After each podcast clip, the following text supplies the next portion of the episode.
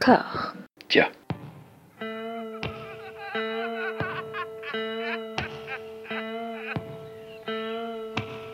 And now for something completely different. Would you like to talk about the meaning of life, darling? Sure, why not? Philosophy for two? Right. Provided the movement never forgets that it is the inalienable right of every man or woman or woman to rid himself or herself or herself. Agreed. Thank you, brother or sister or sister. Where was I?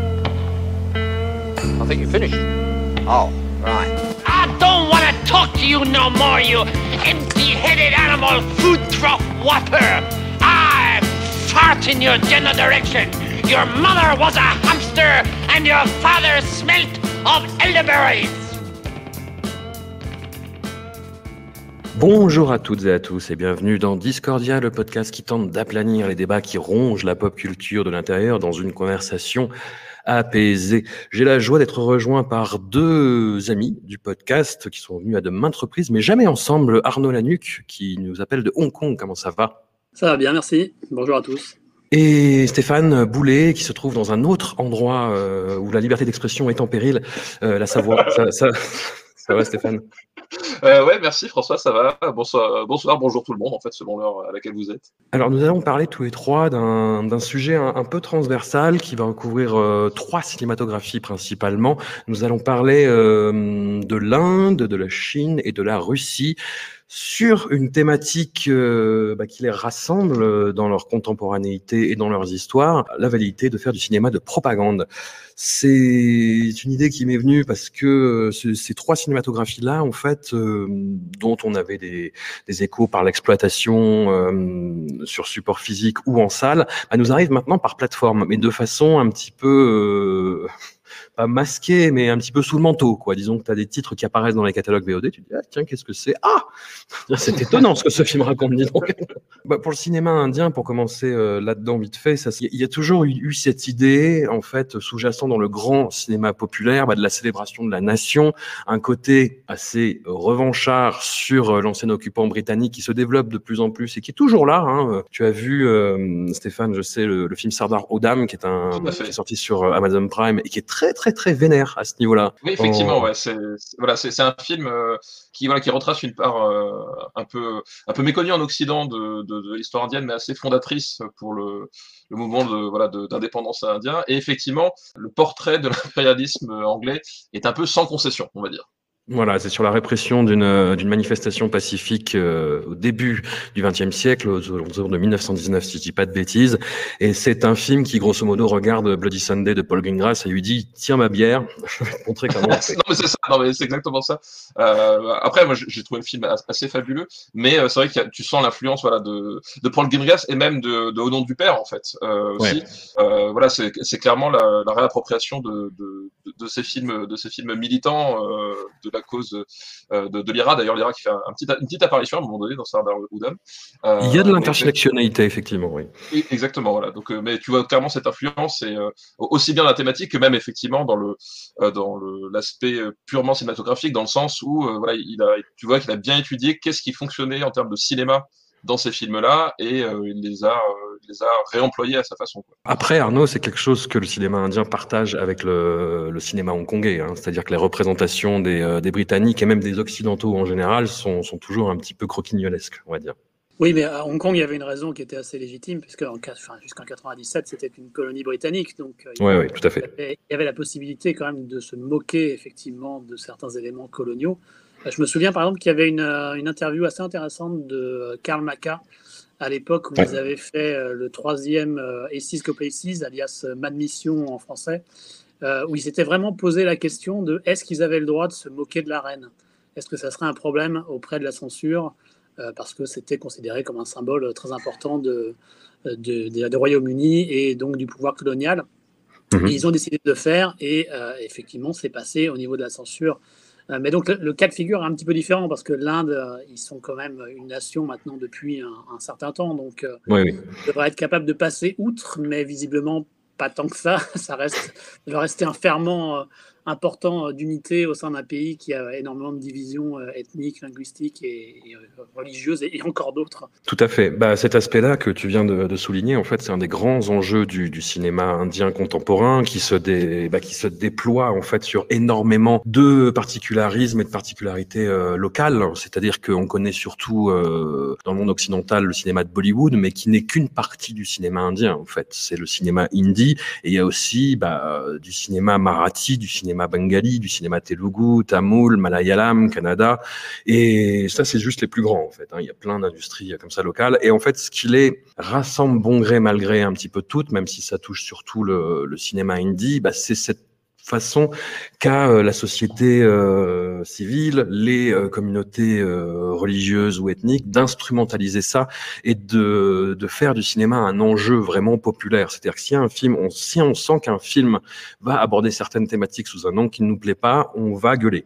Il y a l'exemple le plus fameux et le plus récent, c'est le film Padmavat de Sanjay Leela Bansali, donc un des plus grands réalisateurs du cinéma hindi, à qui on doit Devdas notamment et à qui on doit en fait plein de euh, de cinéma mythique avec euh, Deepika Padukone et Ranbir Singh, que ce soit dans Ramlila ou Bajirao Mastani. Et donc là, dans Padmavat, ils jouent des antagonistes, mais ils sont là tous les deux à l'écran. Et ce film, en fait, a été euh, Dès le départ, en fait, il y a eu des rumeurs que euh, le personnage de Padmavat, qui est un personnage absolument mythique de la, bah, du, folklore euh, de la communauté Rajput, allait être euh, maltraité. il y a eu des rumeurs comme quoi il y allait avoir des scènes intimes entre Padmavat et le grand antagoniste de l'histoire, Alahuddin.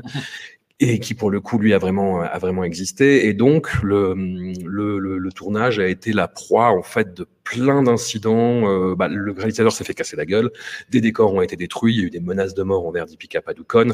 Il y a eu dû avoir des concessions finales qui ont été faites au montage, c'est-à-dire qu'il y avait une scène de danse où euh, Padmavat se, se livrait en fait vraiment à une chorégraphie pas nuptiale, hein, vraiment. Et la, la, scène est très belle, hein, il n'y a, y a, rien de, de lassif ou de, de, de, de crapoteux pourrait-on dire, mais pour faire des concessions à la communauté Rajput, en fait, ils ont rajouté numériquement des étoffes sur le ventre de, de l'actrice pour euh, voilà, qu'elle soit moins dénudée. Et le film, par ailleurs, a été la proie de, de, de plein d'interprétations. Les communautés musulmanes qui sont très très très euh, brimées sous le, le, régime de Narendra Modi, c'est quand même un, un peu un euphémisme de le dire, mais ont vu dans la représentation de Alaouddin bah, celle d'un barbare dégénéré et alors après, c'est quelque chose qui peut se discuter, mais moi je trouve que le, le, film en fait est beaucoup plus fasciné par la figure de Alaoudine, qui est joué par Ranveer Singh, qui est absolument incroyable dans le rôle, que par les, les héros, on va dire, par euh, Padmavat et son mari, quoi.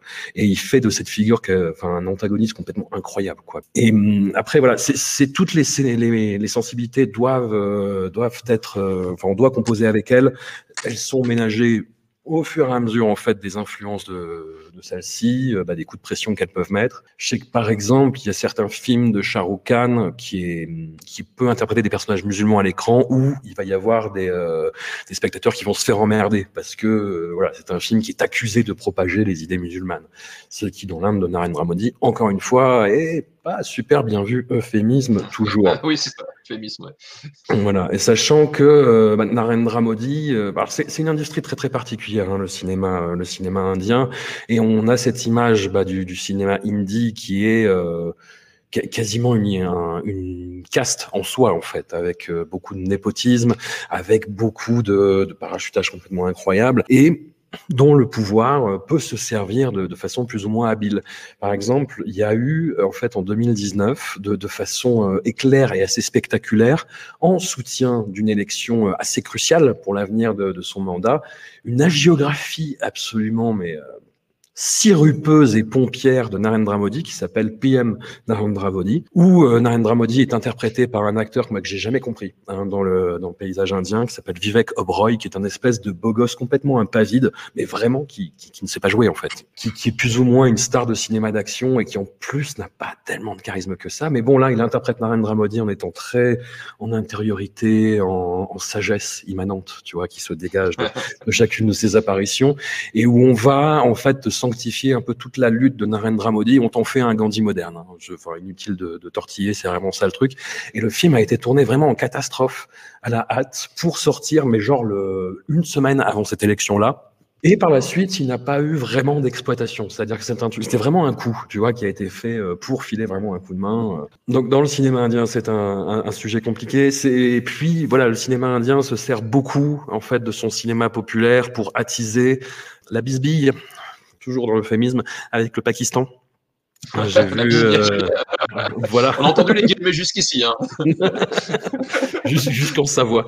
Ça a fait un petit peu. Ouais, voilà. J'ai vu un film qui date de la fin des années 2000 qui s'appelle The Hero Love Story of a Spy, qui est un, un, plaisir coupable que j'ai vu une bonne dizaine de fois, qui est un film très mauvais, avec euh, dans le rôle principal Sonny Deol. Alors un, un autre grand mystère du, du cinéma indie, enfin pas tellement parce que lui il appartient vraiment à une famille d'acteurs et euh, c'est un peu le, pendant Charles Bronson de la famille qui ne sait pas danser mais qui tient à le faire à chaque fois.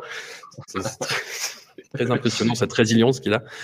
Et euh, bon, en fait, il joue un espèce de super agent secret qui serait un peu inspiré de à la fois de James Bond et Le Saint, parce qu'il se déguise dans des déguisements qui sont très grossiers à chaque fois.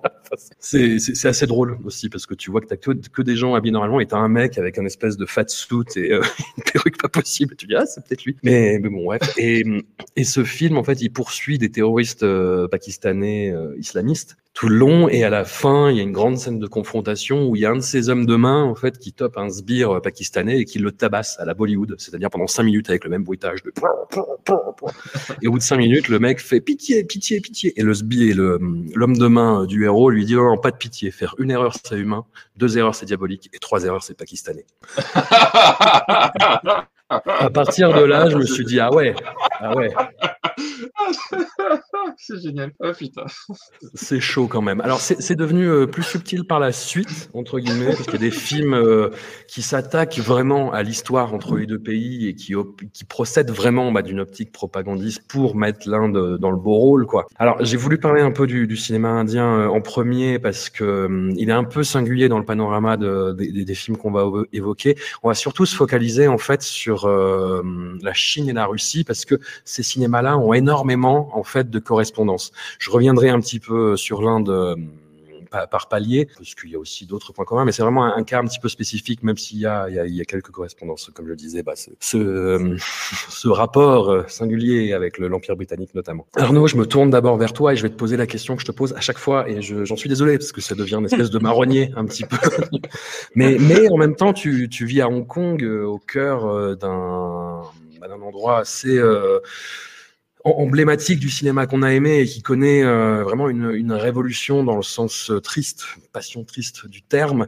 Comment ça se passe? Quelle est la situation à Hong Kong par rapport aux dernières fois dont on a parlé sur les enjeux vraiment de, liberté d'expression et de création artistique? Bah, les, les, enjeux sont toujours les mêmes et malheureusement la situation euh, continue, c'est-à-dire la, reprise en main du, gouvernement sous l'impulsion euh, de Pékin euh, en termes de, de, faire taire toute forme d'opposition. Donc on a eu la fermeture il n'y a pas très longtemps de Apple Daily, qui était un des principaux journaux d'opposition. On a eu ensuite Stand News, qui était également une publication d'opposition. Alors il en reste encore quelques-unes qui demeurent essentiellement sur Internet, mais à mon avis, c'est qu'une question de temps avant qu'elles y passent également.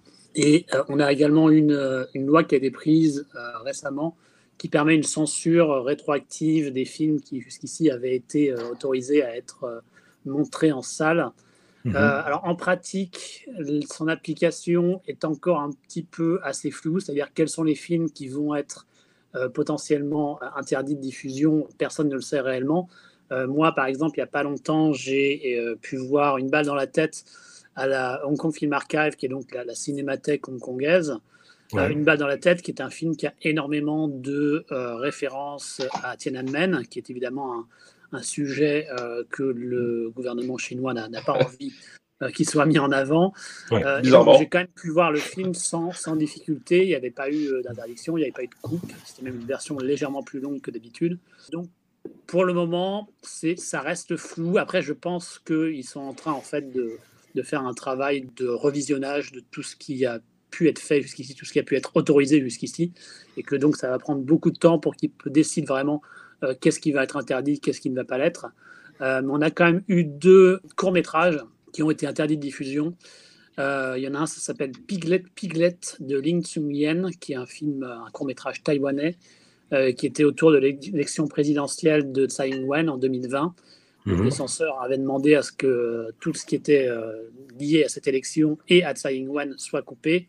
Le réalisateur a refusé, donc le film a été interdit de diffusion et euh, un court métrage d'animation qui s'appelle The Cage, qui lui était un, court métrage réalisé par un, réalisateur débutant euh, local, qui était un, court métrage contre le totalitarisme. on n'en sait pas beaucoup plus parce que vu que ça a été interdit, euh, personne ne l'a vu, on ne sait pas exactement le contenu, mais ça fait que ça n'a pas pu être diffusé.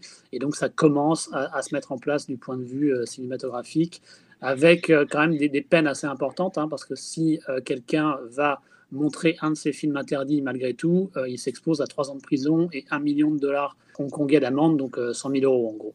Ouais, c'est vraiment fait pour être dissuasif. Quoi. Voilà, et ça le sera très certainement.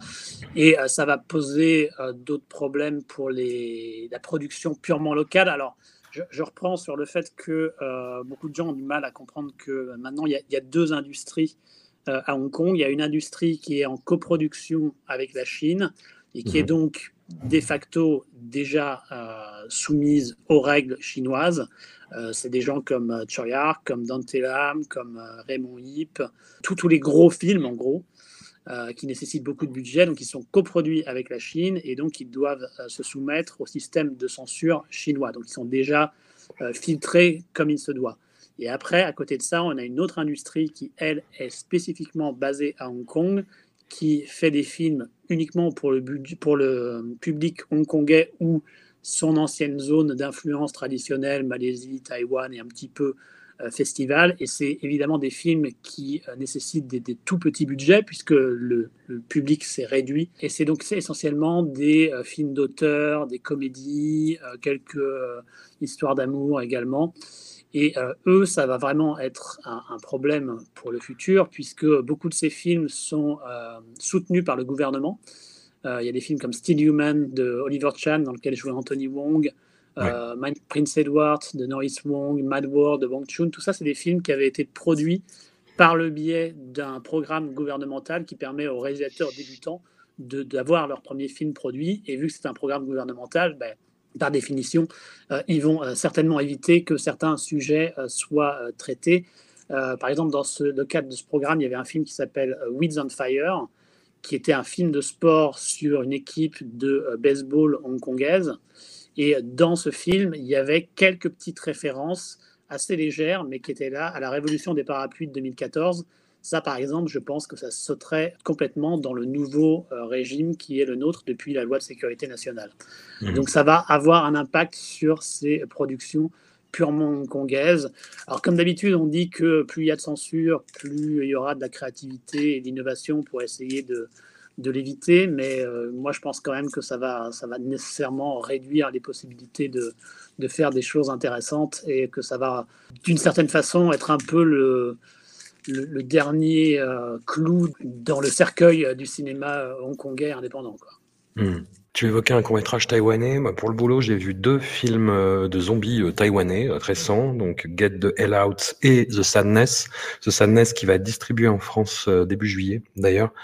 alors, je, vous préviens, le film est très, très, très hardcore, c'est très, très, très violent. J'allais vous conseiller de le voir, mais soyez prévenus. vraiment, si vous comptez le voir, soyez prévenus, c'est vraiment salé, quoi. Et, en fait, ces deux films-là ont des discours euh, anti-chinois, enfin, pas anti-chinois euh, au sens euh, euh, bollywoodien anti-pakistanais, hein, mais, critique de la politique chinoise et de sa volonté de tutelle en fait de Taïwan, et de, façon hyper bourrine dans The Sadness et très satirique, caricaturale dans Get the Hell Out. Et je me demandais, du coup, est-ce que Taïwan serait pas un peu le dernier bastion de résistance à ce niveau-là, quoi, cinématographiquement? Ah oui, complètement, c'est en train de prendre cette direction. Effectivement, je, me faisais la même réflexion par rapport au film de gangster. Euh, les films de gangsters euh, en Chine, c'est compliqué parce que euh, on n'a pas le droit de montrer une Chine avec, ben, on proie au crime, hein, puisque le, hmm le gouvernement chinois fait en sorte que tout aille bien dans le pays, que tout le monde soit heureux, que la sécurité soit parfaite. Donc on ne peut pas montrer de films qui aillent trop à l'encontre de ça, même si parfois il y a quelques exceptions qui parviennent à passer. J'ai jamais bien compris comment, mais ça implique que tous les réalisateurs qui veulent faire des films de gangsters en fait doivent trouver des astuces qui font que souvent ça se passe en Thaïlande ou ça se passe dans une zone non identifiée. c'est ce que j'allais dire parce qu'effectivement, il, il, y a un truc qu'on remarque dans le dans les, dans, les, dans les polars en fait récents hongkongais, parce qu'il y en a encore quelques-uns, c'est qu'il déplace beaucoup l'action soit en Thaïlande, soit à Macao. En fait, c'est souvent, il y a souvent cette idée que euh, on, a le chinois qui va partir en Thaïlande et là, ça se passe mal. Et, euh, c'est un truc assez récurrent en fait, finalement, je pense, euh, dans, dans, dans, dans, ce genre de cinéma parce qu'ils essaient de renouer un peu avec l'esprit des années 80-90 euh, avec des polars désespérés, etc. Machin. effectivement, c'est peut-être ce changement de, diaporama en fait, en gros, qui, qui, leur permet éventuellement de faire ça parce que sur Hong Kong même, on en voit de moins en moins où l'action est Exactement. et, quand ils font des films à, Hong Kong, il faut que ça se passe avant 1997, type euh, Chasing the Dragon avec euh, Donnie Yen, où euh, on peut bien montrer que à Hong Kong c'était la merde parce qu'il y avait la colonisation anglaise, c'était eux qui mm. vraiment faisaient tout, tout le mal. Et, donc, effectivement, ça fait que là, il y, a une carte à jouer pour Taïwan, je pense. et je m'étais fait la réflexion en voyant le troisième épisode des Gatao, les Gatao, c'est une série de, films de triade. Et j'ai vraiment l'impression que c'est eux qui sont en train de reprendre la flamme de ce type de film. De même pour un certain nombre de films euh, ouvertement euh, fantastiques. Euh, ils ont cette carte à jouer qu'ils peuvent, puisque Hong Kong, elle, ne l'a plus le cinéma hongkongais à chaque fois, enfin à la fin de chaque année sur ta chaîne YouTube, euh, la Maison du cinéma asiatique, tu fais un bilan de tout ce que tu as vu. J'ai l'impression que chaque année, tu, tu et j'apprécie beaucoup ça chez toi, tu, tu gardes espoir et tu, tu restes optimiste, mais voilà, bon an mal an, euh, c'est bien de plus en plus dur, quoi. A l'impression. Ah oui, oui, complètement, ça devient de plus en plus dur, mais, mais après, il reste quand même des talents. Hein, donc, euh, et puis, on a quand même eu des bons films venant de, de, formes de gouvernement dictatorial, donc euh, qui sait, ça peut quand même parvenir à faire des choses intéressantes par-ci par-là. Mais, mais oui, oui, non, mais l'industrie ne, veut pas, ne veut pas baisser les bras, mais, mais c'est compliqué, c'est de plus en plus compliqué. Mais c'est déjà le cas en Chine, hein. il, y a, il, y a, également des réalisateurs qui veulent faire des, des choses intéressantes et qui qui sont euh, brimés par, par la censure chinoise. Donc euh, nous, on est juste en train de, de rattraper euh, le train à ce niveau, mais il était déjà là depuis un certain temps.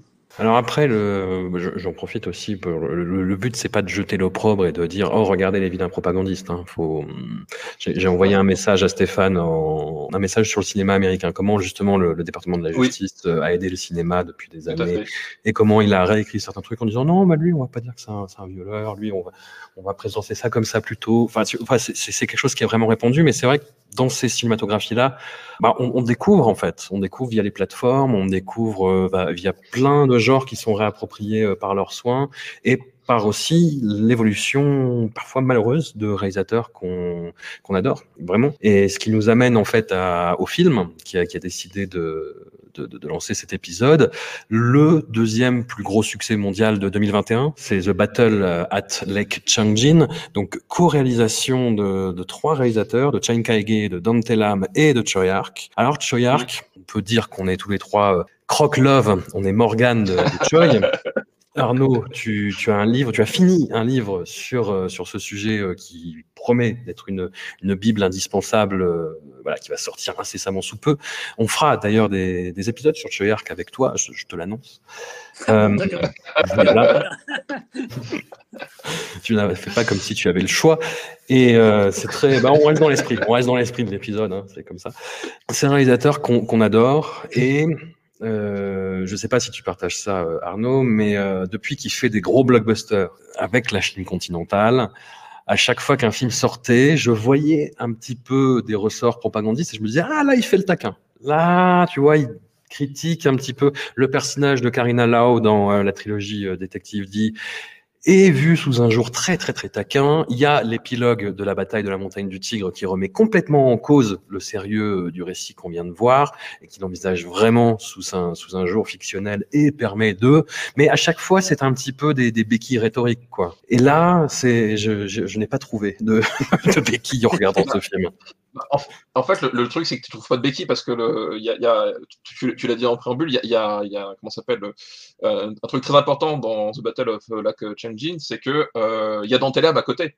Et ouais. euh, Dantelam, en, en, matière de, on va pousser les potards euh, à fond la caisse, alors dans tous les domaines. C'est-à-dire que Dantelam, il se pose pas trop la question quand il fait du, du film de, de, de propagande, euh, il le fait pas à moitié. Opération Red Sea, par exemple, c'est un film qui a voilà, qui, a l'outrance en fait du cinéma hongkongais parce que c'est d'une c'est d'une violence mais absolument incroyable. D'un point de vue occidental, ça passe parce qu'en fait, on passe deux heures à démastiquer du Taliban et finalement, bon, ça nous dérange pas tant que ça. Euh, hein, on, est plutôt d'accord sur le fond. Mais euh, ça, c'est un, point commun. C'est un point commun. C'est un ennemi commun entre le cinéma indien, le cinéma chinois et le cinéma russe. Oui, voilà, c'est effectivement. Le Taliban, c'est l'ennemi. Euh, voilà. voilà c'est l'ennemi. Bah, c'est un, un, peu en fait le, le, nazi des films de, de guerre des années 60. En fait, finalement, euh, personne se pose trop la question. On tape dessus c'est assez cathartique et finalement on n'a pas trop de choses à redire. Mais à côté de ça, il y a vraiment dans Opération Anti, il y avait vraiment déjà toute cette idée du catalogue de l'armée chinoise, c'est-à-dire que tu as la séquence où les mecs sont en wingsuit, tu as la séquence où les mecs vont présenter les différents corps d'armée, tu as la séquence en char, enfin voilà, tu as vraiment tout ce catalogue là. Et effectivement quand euh, Choi Ark, il arrive sur euh, sur sur ce film là The Battle of euh, Lake Chungching et qu'il est associé à Dante Lab, bah dans Telam, lui, euh, les béquilles, si tu veux, il les, il les fait marcher sur les mines, il les, pète, quoi. Et euh, il y va, voilà, il, va à fond la caisse. il est, il est pas là pour, il est pas là pour, pour avoir des excuses, quoi. Il est là pour faire son job, pour aller à fond. Il a le cahier des charges et puis, euh, et puis ça tartine. Et effectivement, le, l'impulsion que peut donner éventuellement Choyark, le côté un peu taquin, tu, tu voilà, ou, au moins à minima, on se pose la question. Euh, c'est écrasé par le, le, reste du film qui, lui, par contre, ne se pose aucune question. Arnaud, sur euh, The Battle at Lake Changjing, tu étais magnanime, je t'ai trouvé, dans ton commentaire de fin d'année. Parce que je trouve, je trouve, que le film envoie quand même pas mal du bois en tant que, que film guerrier, avec justement les deux séquences euh, centrales, avec le, moment où les militaires chinois doivent se cacher dans un raid aérien, et ensuite la, la grosse baston de, de l'attaque du, du, village en Corée du Nord. Hmm. Euh, Toi, tu l'as vu au cinéma, moi, moi, je l'ai vu au cinéma, voilà. Donc ah, peut-être que ça, ça, a joué euh, dans cette perception. Et puis, il ne faut pas oublier que euh, au moment où on se prend ces deux grosses séquences dans la tête, on s'est bouffé une heure de propagande tendance, c'est clair, funding of an army et, tous ces trucs très très très propagandistes avec ah la scène du train et Sage Mao, Oh. pourquoi il faut y aller. Euh, le sosie de Mao. Le sosie de Mao, moi, ça m'a rappelé vraiment les films de propagande russe avec le, ce même acteur qui jouait toujours Staline dans les films. Exactement. Donc ça fait que j'avais du plaisir enfin à avoir une bonne grosse séquence euh, bien testoranée, bien testoranée comme il faut. Et donc ça, j'ai plutôt euh, apprécié ce point de vue-là. Après, j'ai trouvé également que c'est intéressant d'avoir un point de vue chinois sur la guerre de Corée, parce qu'on a souvent évidemment celui euh, de la Corée du Sud, et, on avait un petit peu celui américain dans les années 50-60, euh, euh, et on a finalement assez peu le point de vue chinois sur la question. Donc ça, je trouve ça intéressant, mais c'est un film qui est plus intéressant à analyser pour son, ce qu'il veut dire du point de vue propagande, sur ce qu'il veut dire par rapport à la vision qu'a la Chine aujourd'hui de ce qu'elle est, plus qu'en tant que un, plaisir de spectateur proprement dit. Euh, et, pour ce qui est de Ark proprement dit, euh, il me semble que son rôle sur la version qu'on a nous est finalement assez réduit, euh, dans le sens où il a fait toute une séquence liée à l'attaque d'un barrage et qui va en fait être utilisé dans le Battle avec Changjing 2 qui vient de sortir récemment. Et finalement, donc, il y a assez peu de ce qu'il a fait, à ce que je, de ce que je comprends, dans le film euh, qu'on connaît à l'heure actuelle. Alors, c'est pas pour le dédouaner, hein, parce que je pense que, comme tu dis, euh, euh, il est également bah, il, collabore hein, avec, euh, avec les autorités. moi, je trouve que c'était déjà euh, franchement le cas dans euh, la bataille du, de la montagne du Tigre. Hein, c'est ça, je crois, le titre en français. C'est ça, ouais. Voilà. Et donc, oui, oui, il joue vraiment le jeu, mais après, est-ce qu'il a le choix? C'est ça le truc. S'il ne le fait pas, je pense qu'il ne peut pas avoir d'autres types de production qu'il a envie de faire, avoir le, le, feu vert de, des autorités. Donc, il est obligé de faire ça. Et je pense qu'en ça, il, fait une trajectoire parallèle à Zhang Yimou, qui lui aussi fait des films à, la gloire du parti de temps en temps, et puis après va faire un truc un petit peu plus euh, low-key, un petit peu plus euh, tendance euh, sociale. Et je pense qu'il essaye de faire un petit peu la même, la même dynamique, le même équilibre.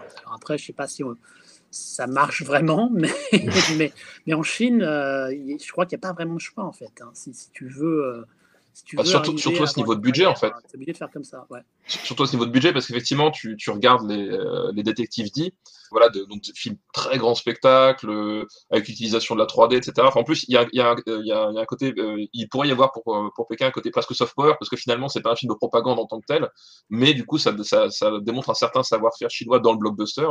Euh, effectivement, si, si Choi il, il veut aller vers ce genre de film-là, à niveau de budget, je crois qu'il n'a pas tellement le choix, effectivement, de, temps en temps, de, de, de dire, bon, ben, ok, euh, euh, voilà, je fais, je fais le film que vous, vous avez envie de voir. Quoi. Après, il, pourrait y avoir aussi l'hypothèse de dire, mais il n'a qu'à s'arrêter. Sauf que, est-ce que Choyak peut s'arrêter?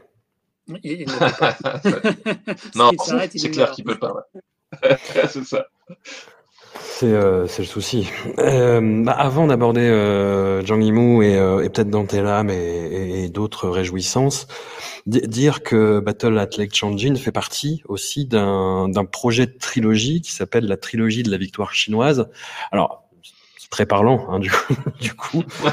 Et, et, en fait, le deuxième film de, de cette trilogie, c'est un film qui n'a absolument rien à voir euh, à tous les niveaux, euh, qui s'appelle Chinese Doctors, qui est réalisé par Andrew Lo, alors, Androlo, euh, on en reparle parce qu'il y a la, la, ressortie de la trilogie euh, Infernal Affairs. Bah, il, y a des, y a des débats, justement, qui ressortent dans les, euh, les, les groupes de discussion euh, sur le cinéma de Hong Kong, sur les mérites de, de metteur en scène de Androlo. Et c'est vrai qu'il peut y avoir débat. Et je sais pas, dans Chinese Doctors, euh, alors, c'est un film, pour vous présenter, qui présente une version assez singulière de, du déclenchement de la crise du Covid dans la ville de Wuhan, euh, du point de vue de, bah, du corps hospitalier, qui offre une, des faits alternatifs. On peut, on peut dire ça comme ça par rapport à, à ce qu'on a connu du déclenchement de la crise, en fait, et de, bah, de sa transparence, surtout. Je pense que le problème se situe euh, surtout à ce niveau-là, Ouais, en fait. Effectivement, il y, a, une certaine relecture sur certains points euh, assez, assez, assez importants. et qui développe un petit peu cette même euh, rhétorique esthétique que euh, pas mal de films dont on va parler ou dont on a parlé, euh, bah, comme Battle at Lake Changing, en fait, qui a cette version, cette façon très très euh, wikipédesque, j'ai trouvé, de, de présenter les événements avec de, de noyer d'infos en fait qui apparaissent à l'écran en disant lui il est responsable de ça et lui il va faire ça et pendant ce temps il y a telle force armée qui fait ça et pendant ce temps à Wuhan il y a tel machin qui arrive, il y a un observateur de l'ONU machin et euh, te noie d'infos pour t'appuyer en fait cette espèce de, de, de véracité. Alors après, c'est pas singulier à ce cinéma-là, mais j'ai l'impression que c'est une tendance qui se dessine un petit peu là-dedans, Arnaud? Euh, alors, il faut voir qu'il y a quand même un lien entre euh, Battle of Lake Changjin 1 et euh, Chinese Doctors, outre le fait que ça fait partie de cette trilogie euh, informelle, c'est que Andrew Lo, à l'origine, devait réaliser Ouais. Battle at Lake hein. C'était lui qui était le, premier réalisateur sur le projet. Et finalement, il est parti sur Chinese Doctors. Et Andrew Lo, c'est vraiment devenu cet exemple pour moi du réalisateur hongkongais mercenaire qui s'est totalement intégré dans l'industrie cinématographique chinoise, euh, puisqu'il avait déjà réalisé euh, The Founding of an Army, donc un film à la gloire de euh, l'armée de population. ah, je, je, je, je vais des, affaires, des accès Jean-Claude Vandamien quand je perds le, la PLA, donc la People Liberation Army, excusez-moi. Et puis il avait réalisé un film de catastrophe assez classique, The Captain, avec un avion qui allait se cracher. Donc un film catastrophe type années 70. Hein. Euh, et donc finalement, c'était assez logique qu'il se retrouve sur Chinese Doctors, puisqu'il avait ces, ces, deux capacités, le fait de faire un film tendance catastrophe et euh, le fait que c'était un bon soldat euh, du gouvernement et qui allait donc mettre le, message qu'il fallait. Et ben, donc oui, évidemment, on a une version totalement officialisée de ce qui s'est passé à Wuhan, qui est finalement assez classique et qui, est proche de ce qui se passe avec Battle of Lake c'est-à-dire que c'est pas totalement faux ce qui est montré dans le film. hein. On a vraiment effectivement le, les, équipes médicales qui essayent de faire face euh, à cette nouvelle forme d'infection et qui font euh, le meilleur de, qui donnent le meilleur d'eux-mêmes pour y arriver. Mais évidemment, tout ce qui est euh, défavorable au régime est totalement oublié, totalement mis de côté. Et on met, au contraire, on souligne lourdement l'importance du leadership du PCC à travers Ouais. le personnage qui est de la, de la jeune femme qui est envoyée de, de Pékin pour euh, superviser euh, l'ensemble des tâches et qui moi qui me fait beaucoup penser au personnage de commissaire politique qu'on a Oui. dans les films de guerre qu'on avait dans les films de guerre soviétiques et qu'on a encore dans certains films de guerre chinois c'est un Ouais, système qu'on qui a toujours dans les films de guerre russes, hein, d'ailleurs. C'est- Ouais, on en parlera, mais c'est là. c'est un personnage récurrent, en fait. Exactement, et, et qui est toujours montré comme quelqu'un de, de sympathique, plein d'empathie, la montée de morale. Alors que si on s'intéresse à l'histoire, on sait que les relations entre commissaires politiques et, et officiers d'armée étaient extrêmement tendues la plupart du temps. Mais, mais ça marche bien, en tout cas dans ce que veut, dans ce que le, le pouvoir veut dire. Et on a donc résultat une version effectivement ultra héroïsé euh, du leadership du parti et qui a permis de, faire face à la crise euh, dans les meilleures euh, conditions. Et ça a donné également une, une petite pandemic exploitation en DTV. puisque on a, des titres comme Love Story Under Pandemic, Pandemic Truckload of Masks et One Call for 100 Responses qui, qui, font tous un peu dans le même, la même dynamique que Chinese Doctor avec un budget évidemment largement inférieur. Ah oui, c'est ton, ton, petit king du moment, ça, tu m'as dit. Euh, c'est le, le, direct, le direct ou vidéo euh, chinois. Tu nous, as, tu, nous as, tu nous as fait mater un avec Stéphane, qui s'appelle Legend of the Hammer, qui est euh, Thor, Mad Max Fury Rose, mythe des nazis, parce que pourquoi pas. Et c'est incroyable. Après, c'est un cas un peu à part, apparemment, celui-là, mais c'est pas vraiment dans la propagande, mais quel plaisir des yeux. Euh, je vais juste lire quand même le, dernier euh, panneau qui apparaît euh, à la toute fin du film, parce que je le trouve quand même très bon et résume bien l'esprit de ce que, de ce que bah, le film voulait transmettre comme message. C'est un magnifique, en anglais dans le texte, In this desperate contest with the epidemic, China fought with great spirit, putting people's lives first. Ça, c'est très important. Mhm. With nationwide unity, sacrifice, respect of science, important également, and a sense of mission for humanity. Voilà, voilà, voilà. Oui, très important les, les messages finaux aussi, comme ça, oui. Stéphane, toi, tu as vu le film aussi euh, sur la, la, mise en scène de Androlo. Enfin, c'est complètement impersonnel. Il y a juste quelques moments un petit peu brinzingues dans le film. C'est des espèces d'intubations euh, vues de l'intérieur en CGI voilà, dégueulasse. Mais sinon, euh, sinon c'est un peu chiant. Hein. Très honnêtement, c'est juste hallucinant par rapport à, la réalité, euh, la véracité des faits, quoi. Ouais, non, c'est ça. C'est en fait, c'est euh, un pilote automatique. Même esthétiquement, voilà, c'est vraiment un pilote automatique. Et puis, moi aussi, ce qui m'avait fait, euh, ce qui m'avait fait rire, c'était justement tout le tout l'épisode avec l'observateur de l'ONU, puisque en gros, pour situer un peu ce qui s'est passé, c'est qu'il y a un, observateur qui est venu, qui a et qui a effectivement fait des éloges euh, lors de la remise de son rapport, sauf que visiblement, en enquêtant un peu sur ses relations avec le, le PCC, il y avait des trucs pas très clairs. Euh, à tel point qu'à un moment donné, il, a, il était à, deux doigts de, se faire euh, désavouer, etc. Et ça, c'est des trucs qui sont absolument pas abordés dans, le film. Et, quand justement le, rapport est traité dans, le film, c'est la, la, la, c'est peut-être ma scène préférée du film en fait. Tu vois l'espèce de PC de contrôle du, PCC, donc euh, une salle de contrôle façon Docteur Folamour avec des dizaines de, de des centaines d'ordinateurs, de, fonctionnaires de, la République populaire de Chine, et ils sont tous en train de regarder, et puis ils ont ils ont ils ont la larme aux yeux en fait. Euh, voilà, c'est que le, monde entier a reconnu la, la, la, la gestion de la, crise chinoise. on peut dire ce qu'on veut, mais quand il faut y aller, il y va quoi. il y va à fond. Et euh, voilà, et c'est ça le truc, c'est qu'en fait effectivement, ce rapport et cette scène à l'ONU a bien eu lieu effectivement, mais tout ce qu'il y a autour, on, voilà, on n'est bizarrement pas dans le film, et puis la façon de traiter la scène en elle-même, c'est assez cocasse. Tu parlais de, de Zhang Yimou, Arnaud, euh, tout à l'heure, on peut peut-être euh, y revenir. C'est vraiment un cas à part hein, qui a servi, euh, je sais pas dans quelle mesure on peut le dire, mais même de cobaye, en fait, j'ai l'impression, par rapport à ce, ce, nouveau cinéma de blockbuster de propagande chinois, en fait. Pour moi, c'est Dr Zhang et, et Mr Yimou. Il y a deux, personnalités chez lui. Et oui, effectivement, c'est lui qui a, qui a vraiment annoncé sur la scène le, retour euh, de la Chine, euh, cinématographiquement parlant, avec euh, Hiro, hein, qui était mhm. le grand moment de, reprise en main du Wuxiapian par la Chine. Et il l'a fait avec un, certain talent, parce que c'est un réalisateur qui est talentueux. C'est quand même un autre niveau qu'Androlo. Hein. oh, le coup bas. Mérité, les Il continue, il continue à le faire. Euh, c'est quand même lui qui a également fait La Grande Muraille avec, euh, avec Matt Damon. C'était un, un, film à destination de, vraiment faire en sorte que le soft power chinois euh, mm. marche à travers le monde, même si ça a un peu backfire au final. Euh, mais, mais à côté de ça, c'est quelqu'un qui également est capable de faire des trucs un petit peu plus euh, low-key, un petit peu plus personnels, sur des, sur des thématiques sociales. Et je pense qu'il est tout à fait conscient de, de cette situation et qu'il le fait, qu'il le fait exprès en fait qui, s'amuse dès qu'il a accès au gros, euh, gros budget pour essayer de faire des trucs un peu différents, comme avec Shadow, où il a joué sur la photographie en faisant quelque chose d'extrêmement sombre et tout. Et qu'à côté de ça, une fois qu'il s'est dégagé de ses euh, obligations euh, à ce niveau, bah, il va aller faire un truc un peu plus personnel à côté. et, finalement, c'est un équilibre qui marche plutôt bien pour lui, j'ai l'impression. en tout cas, ça lui permet de, continuer à faire des films régulièrement, ça lui permet de, euh, développer une carrière euh, pas inintéressante, même si euh, discutable par certains aspects. Mais encore une fois, est-ce que vraiment il aurait le choix? Est-ce que s'il décidait d'aller à fond dans faire des œuvres critiques, bah, qu'est-ce qu'il a à sa carrière? Probablement pas grand-chose. Donc, il a trouvé une façon de, faire sa, de, continuer sa carrière, même si ça donne des films parfois discutables thématiquement parlant.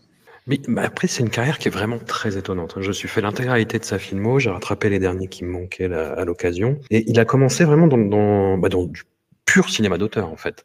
Et qui mmh. était euh, bah le, le Sorgho Rouge, c'est ce qu'il a fait connaître. Judou, moi, qui est, qui est un des films que je préfère peut-être, où il filme Gongli, euh, ça s'amuse de, de, de, façon vraiment incroyable. Il a fait Épouser concubine, Kyuju, une, une femme chinoise, et euh, Vivre. Et c'est des films qui se montraient critiques de la société chinoise, mais de façon très très subtile en fait. Il n'y avait jamais vraiment de, de côté rentre-dedans, on va dire, dans, dans, la critique, mais toujours un petit peu en creux.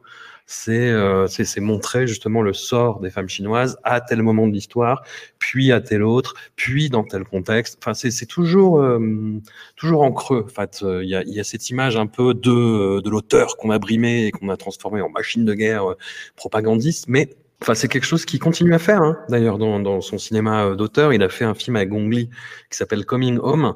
Euh, je ne sais pas si, si, si vous l'avez vu, du coup, messieurs. Non, moi je pas encore. Bah, c'est un film qui parle justement d'une euh, d'une femme que, dont le mari est envoyé en, en, camp de redressement en fait pendant euh, pendant la révolution culturelle et qui n'en sort que beaucoup d'années plus tard. Et elle, en fait, le personnage de Gong Li euh, est devenu l'esprit torturé en fait, avec des pertes de mémoire. Elle ne reconnaît plus son mari, mais elle continue à l'attendre tout de même.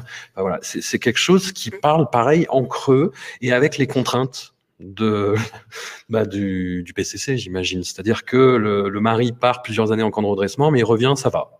Ah, c'était long, tu vois. Et tu dis, bon, tu sens qu'il n'a pas fait le, film qu'il voulait faire à la base, tu vois, quoi. Et, et moi, ce qui m'a vraiment surpris, en fait, même si euh, dans les années 90, son cinéma a commencé des des, à développer des velléités euh, esthétisantes, je, je, dis ça euh, pas vraiment de façon péjorative, mais quand même un petit peu. Et un, un film comme Shanghai Triad, par exemple, trahit un petit peu cette, cette espèce de bascule vers là. Mais sauf que Hiro, tout d'un coup, on a affaire à un, ouais, un esthète qui, développe vraiment euh, bah, une, palette de couleurs à l'écran en travaillant dessus, en ayant un soin maniaque pour la reconstitution justement de ces cadres et de ces plans. Est-ce que justement c'est euh, l'accession à des gros budgets qui l'ont rendu euh, curieux de, ce genre de, découverte et d'expérimentation formaliste, tu penses Arnaud? Ah oui, je pense que clairement, à partir du moment où il a eu accès à, à ces moyens, bah, il a décidé de s'amuser vraiment avec eux autant que faire se peut. Il a eu accès à tout un tas de, techniciens hongkongais également euh, de grande qualité, euh, auxquels il avait, avec lesquels il avait déjà euh, travaillé, puisqu'on se souvient qu'il était dans Terracotta Warriors de, officiellement de Ting Tung, même si en réalité il y a d'autres personnes qui ont bossé derrière. Mais donc il avait déjà eu accès à ça, qu'il avait travaillé avec des gens comme ça, et qu'il a, je pense qu'il a décidé de, de monter le truc encore d'un niveau au-dessus à partir du moment où il avait les fonds nécessaires pour le faire. Et euh, bah, il l'a fait grâce à sa fameuse euh, trilogie Mouchia. Et encore une fois, il le fait plutôt bien, hein, je pense, d'un point de vue euh, formaliste. Ça a quand même une gueule folle. après, tout est, tout est la question du, point de vue et, de la thématique qui s'en dégage. Mais sur les gros budgets de cette nature, c'est très aiguillé. Il faut peut-être rappeler quand même que le système de censure chinois, c'est un, système de double censure. Mmh. Il faut euh, d'abord être euh, accepté euh, par la censure en ce qui concerne le scénario. Ensuite, vous faites le film exactement tel que le scénario a été approuvé, ou en, en, tout cas autant que faire se peut. Et ensuite, vous devez à nouveau montrer le film à la censure pour qu'elle l'accepte et potentiellement elle peut à nouveau vous demander des modifications, même si vous ne l'avez pas demandé au moment de euh, l'approbation du scénario. Donc c'est vraiment un truc qui est extrêmement, extrêmement contrôlé. Et euh, la censure chinoise, elle est également extrêmement floue. C'est-à-dire qu'il y a plein d'instructions, mais personne ne sait très clairement ce qui est autorisé et ce qui ne l'est pas ce qui permet en fait de changer euh, régulièrement en fonction des euh, nouvelles instructions euh, du pouvoir, des nouvelles tendances.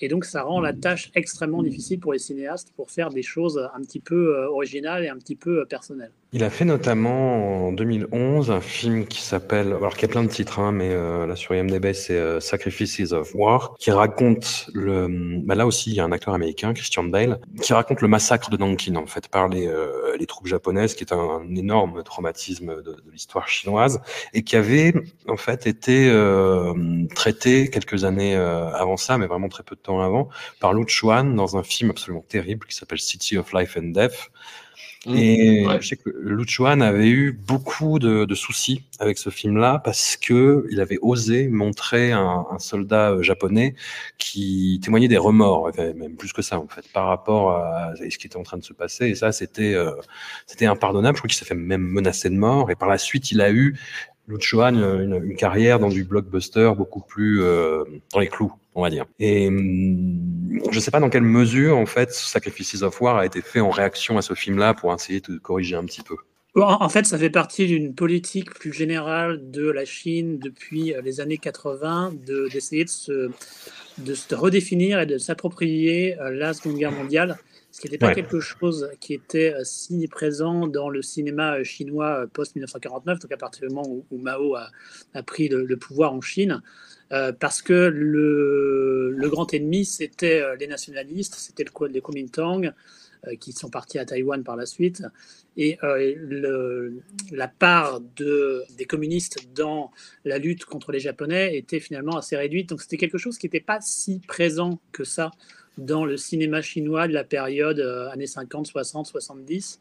Et c'est avec les années 80 que ça a changé où euh, il y a eu une volonté euh, de se réapproprier cet événement parce qu'il y a eu une perte de l'idéologie maoïste suite à l'accumulation euh, d'horreurs entre le grand bond en avant, la révolution culturelle, tout ça. Donc il y a eu une perte idéologique et il y a eu le besoin de remplacer ça par autre chose qui était une certaine forme de, nationalisme, voire ultranationalisme, et qui s'est concrétisé par cette relecture de la Seconde Guerre mondiale en montrant à quel point la Chine le rôle de la Chine dans la Seconde Guerre mondiale était extrêmement important, ce qui n'est pas totalement faux à nouveau.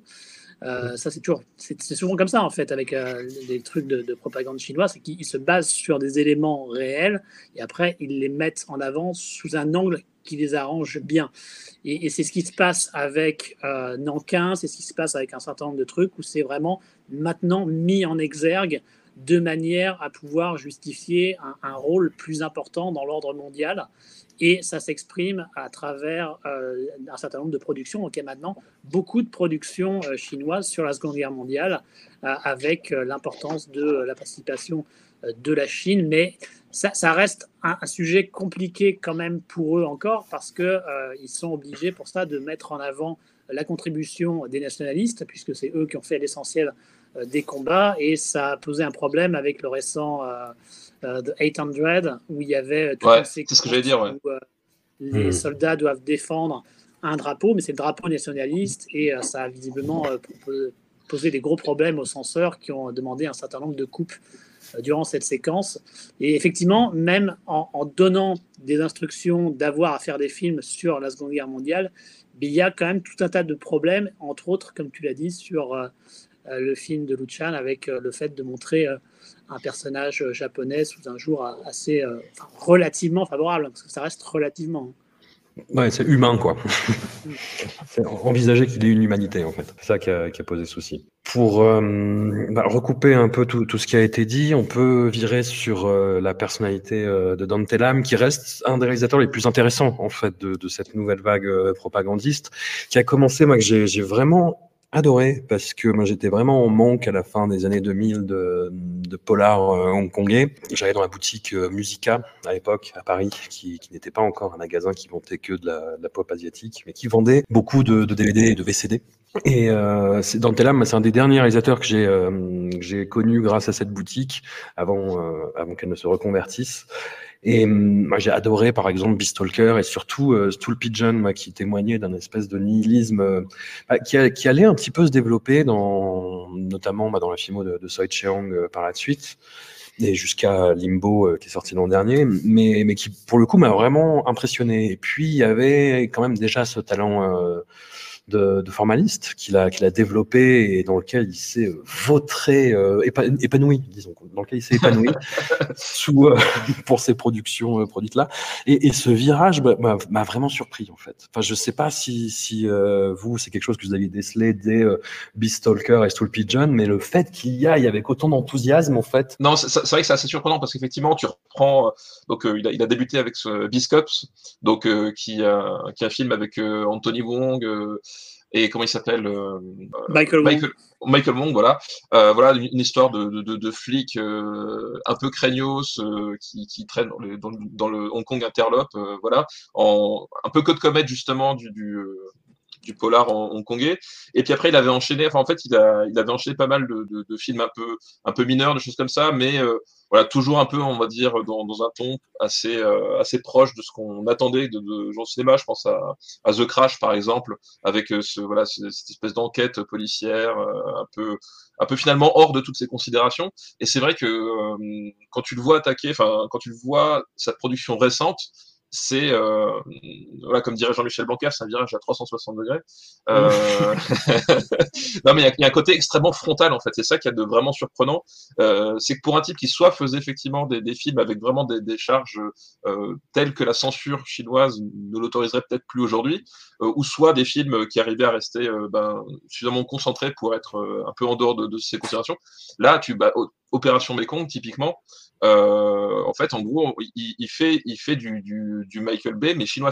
Et, Michael Bay, dans ce qu'il a de pire, c'est-à-dire vraiment ce côté, quand Michael Bay, à un moment donné, décide de, filmer un Optimus Prime qui, euh, qui tue son, ennemi d'une balle dans le dos avec le drapeau américain qui flotte ralenti derrière, bah, il fait la même chose. euh, il fait la même chose. Et c'est et, vraiment, c'est ça qui est surprenant en fait, c'est vraiment le côté très très frontal. C'est c'est pas parti de touche, c'est d'un seul coup. Il a, il a, il a, il a mis le frein à main et bam.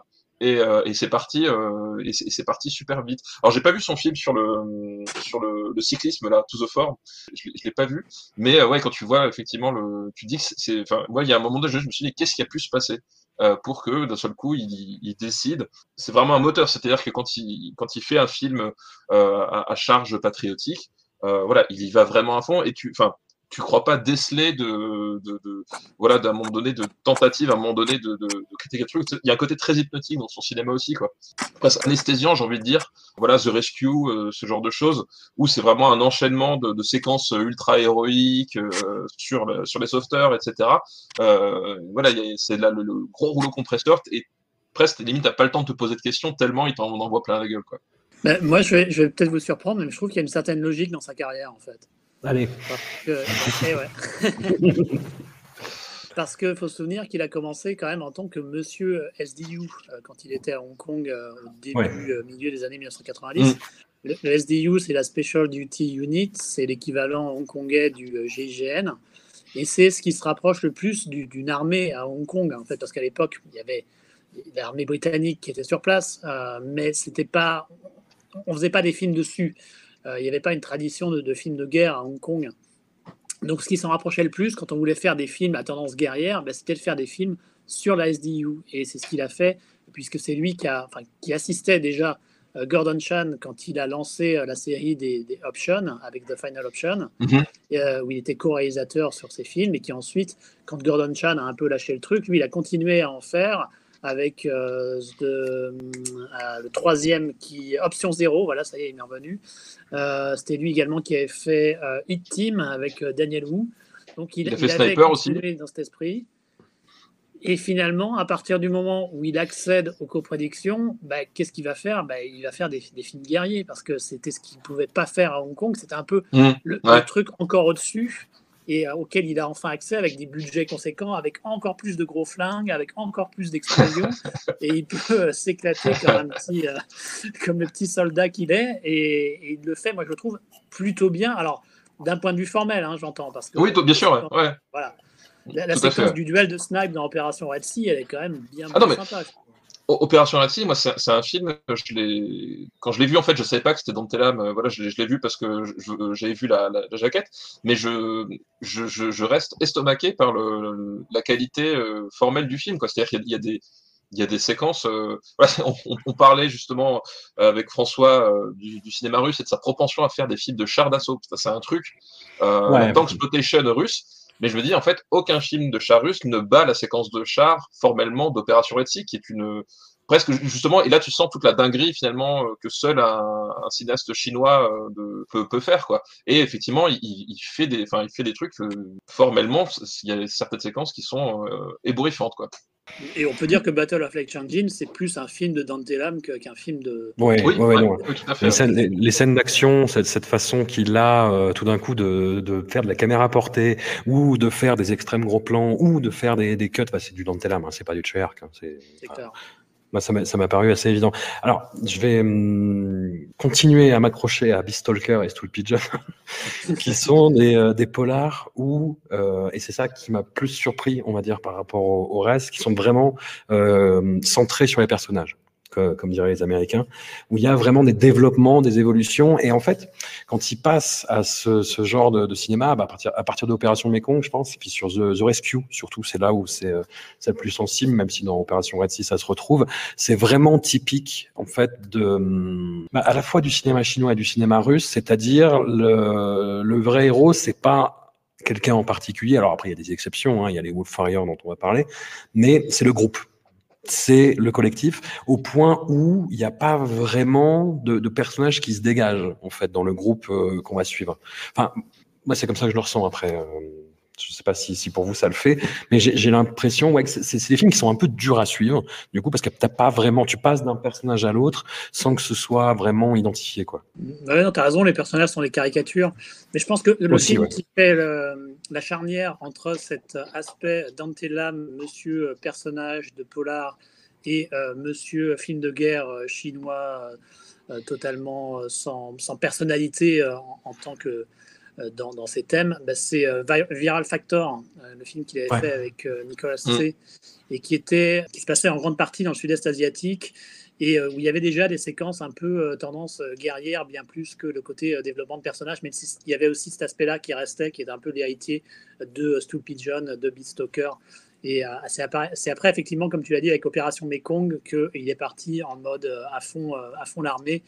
Et à chaque fois, il, délivre des séquences qui, qui déchirent quand même méchamment. Mais c'est vrai que les, les personnages en souffrent, bien que dans Opération Mekong, on a quand même euh, une très belle fausse barbe de, de Eddie Peng qui euh.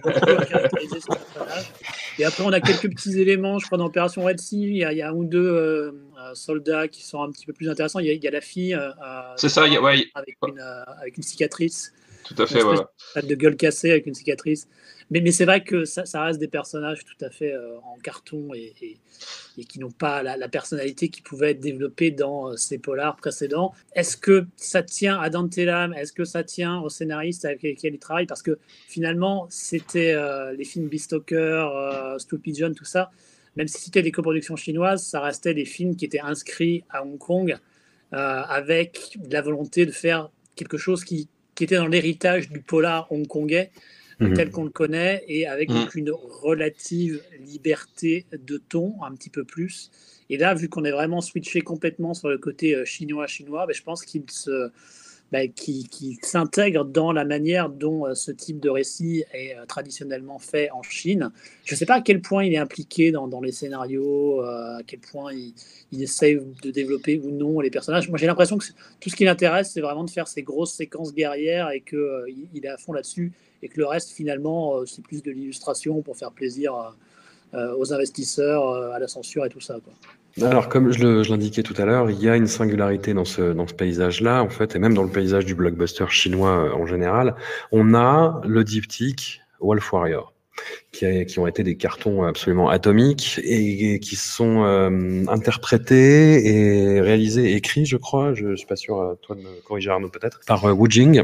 Wu Jing qui est un, un acteur qu'on a connu dans le SPL de Winston Leap, alors que j'ai eu beaucoup de mal à reconnaître parce que dans le SPL de Winston Leap, il est euh, looké, quoi. Ouais, il est grimé, ouais. Ouais, ouais, il, a, il, est, il, est, il est peroxydé, si je me rappelle bien. Ça, il, il est peroxydé. Et, et il, a, un rôle qui, enfin, il, il incarne plus qu'une carrure qu'un véritable personnage en fait. Dans SPL, voilà, c'est une présence quoi. C'est une présence et qui a de la présence en fait, qui a une espèce de sauvagerie, de sourire narquois. Euh, et dans ses rôles d'après, euh, où est passée cette présence tu vois bah, ouais, Autant ouais, dans, dans, dans, le diptyque Wolf Warrior que dans euh, The Battle at Lake Changjin, je vois une surface plane, tu vois quoi. Ouais, c'est vrai qu'effectivement, c'est enfin, un acteur qui est assez transparent en termes d'interprétation et en même temps. Euh, euh, quelque part, du coup, c est, c est, ça, ça, fonctionne pas mal pour ces films-là parce que euh, voilà, au-delà de l'interprétation, finalement, c'est juste le rôle qui, qui, qui, au centre de truc qui est important. Voilà, le, cette espèce de, de, de, soldat à chaque fois qui va euh, avoir un sens du devoir complètement démesuré et qui va euh, et qui va se, se, battre pour son, son, pays sans même se poser de questions, jusqu'à en convaincre finalement euh, les gens autour de autour de lui. Voilà, c'est. Euh, mais c'est vrai que en termes d'interprétation pure, je, je, me pose aussi quand même des, des questions. Même dans, dans Wolf Warrior, c'est dans, dans, le premier, il y a, il y a, y a, des, y a des séquences où il est avec son unité en en, où ils sont de nuit, etc. Et en fait, euh, tous les personnages secondaires euh, dont tu te rappelles absolument pas le nom, euh, limite, ils, ont l'air, d'avoir plus de présence que lui, qui, a l'air vraiment d'être, d'être ailleurs. Il y a un truc, c'est, voilà, c'est, c'est une espèce d'archétype un peu étrange, quoi, ce qu'il est devenu.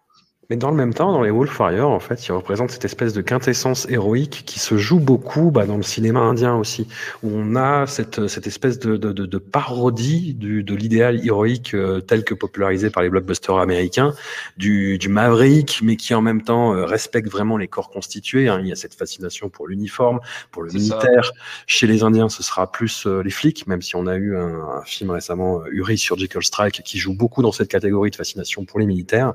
Mais hum, là, voilà, Wu Jing, c'est le, le, le, soldat un peu fou, le loup solitaire, hein, pour, pour reprendre. C'est ça, c'est, en fait, c'est, en fait, il, il incarne le, finalement le, le, le, soldat plus soldat que les soldats, c'est-à-dire qu'en fait, il a, il a vraiment cette espèce de rôle de presque de, de, de compas, euh, de compas du devoir en fait. Euh, c'est notamment frappant dans Wolf Warrior 2 où euh, la, la, première séquence, en fait, il arrive dans le, le village d'un de ses, euh, d'un de ses euh, euh, camarades tombés au combat et le village en fait est détruit par des, des vilains promoteurs et il commet l'irréparable en, voilà, en boxant jusqu'à la mort un, propriétaire véreux, même mafieux, je crois. Hein, voilà. Euh, et du coup, le, le, les autorités n'ont pas d'autre choix que de l'arrêter. Mais au fond de lui, voilà, c'est, tu, tu sens que euh, il, a fait ça et la loi le condamne parce que c'est pas bien. Mais en même temps, c'était la bonne chose à faire. Tu as vraiment ce côté. Euh, voilà, il est, il est celui qui va être, qui va être le, garant des vraies responsabilités. D'ailleurs, dans le même film, un peu plus tard, c'est quand à un moment donné, la, l'ambassade est paralysée par les tractations diplomatiques à cause de l'Occident. C'est bien, dit d'ailleurs, on te dit qu'ils peuvent rien faire à cause de, de l'ONU qui les empêche d'intervenir. Bah lui, il va se dévouer parce qu'il sent que le devoir chinois, euh, c'est d'aller faire ça. Et on, peut dire, oui, non, mais tu surinterprètes, mais pas du tout, parce que le, film, littéralement, il fait traverser un convoi de civils entre dans pleine zone de guerre et les gens s'arrêtent de tirer euh, et laissent passer le convoi parce que il est debout dans, sur sa jeep avec un drapeau euh, un drapeau chinois pour signifier que voilà et du coup les gens disent ah ouais non on va le laisser passer. Enfin, voilà c'est même pas la surreprésentation c'est vraiment ça c'est-à-dire que il incarne ce sens chinois euh, ce sens du devoir chinois un peu un, un peu un peu ultime et qui effectivement parfois bah, les règles ne sont pas compatibles. Bah, lui il assume finalement d'être celui qui va porter cette, cette espèce de, de moralité en fait supérieure quoi. Et, et sa carrière, ça vraiment le, le, point de bascule en fait des, des cinémas chinois. Les cinémas chinois qui avant étaient essentiellement, euh, enfin qui consistaient en grande partie euh, par Hong Kong. Et sa première partie de carrière, c'était à Hong Kong, où il se retrouvait souvent à jouer les méchants et méchants souvent venant du continent. Euh, c'est ce qu'il a fait pendant une, une dizaine d'années.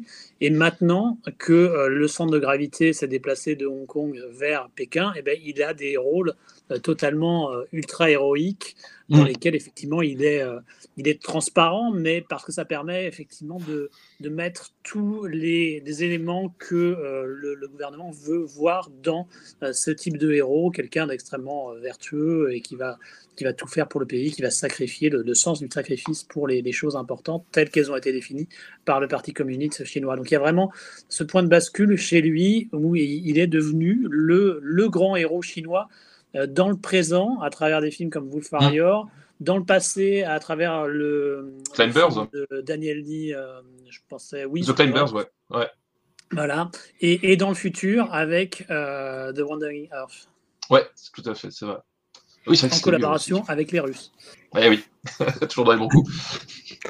Incroyable transition offerte sur un plateau, même pas d'argent, sur un plateau doré par, par Arnaud. On va passer sur le cinéma russe contemporain qui, pa qui partage beaucoup de points communs avec euh, les deux cinématographies qu'on a évoquées, mais surtout avec la Chine.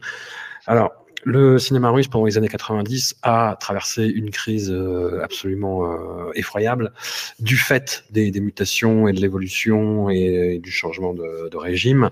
Hum, en fait, on, on, date peu ou prou euh, l'émergence d'une nouvelle forme de blockbuster à la russe, avec le succès, euh, y compris international, assez étonnant de, de Daywatch et de Nightwatch ouais. de Timur Bekmambetov, qui date du milieu des années 2000, qui sont adaptés de euh, d'œuvres typiquement russes, mais mm -hmm où en fait ce, côté euh, bah, typiquement russe, hein, les, décors, les acteurs, un certain sens du, rythme et de dialogue aussi, s'accompagnait d'une facture technique qui en plus était faite sur place, donc euh, il y, a, a beaucoup de fierté par rapport à ça, mais qui reprenait beaucoup de codes en fait des blockbusters américains, quoi.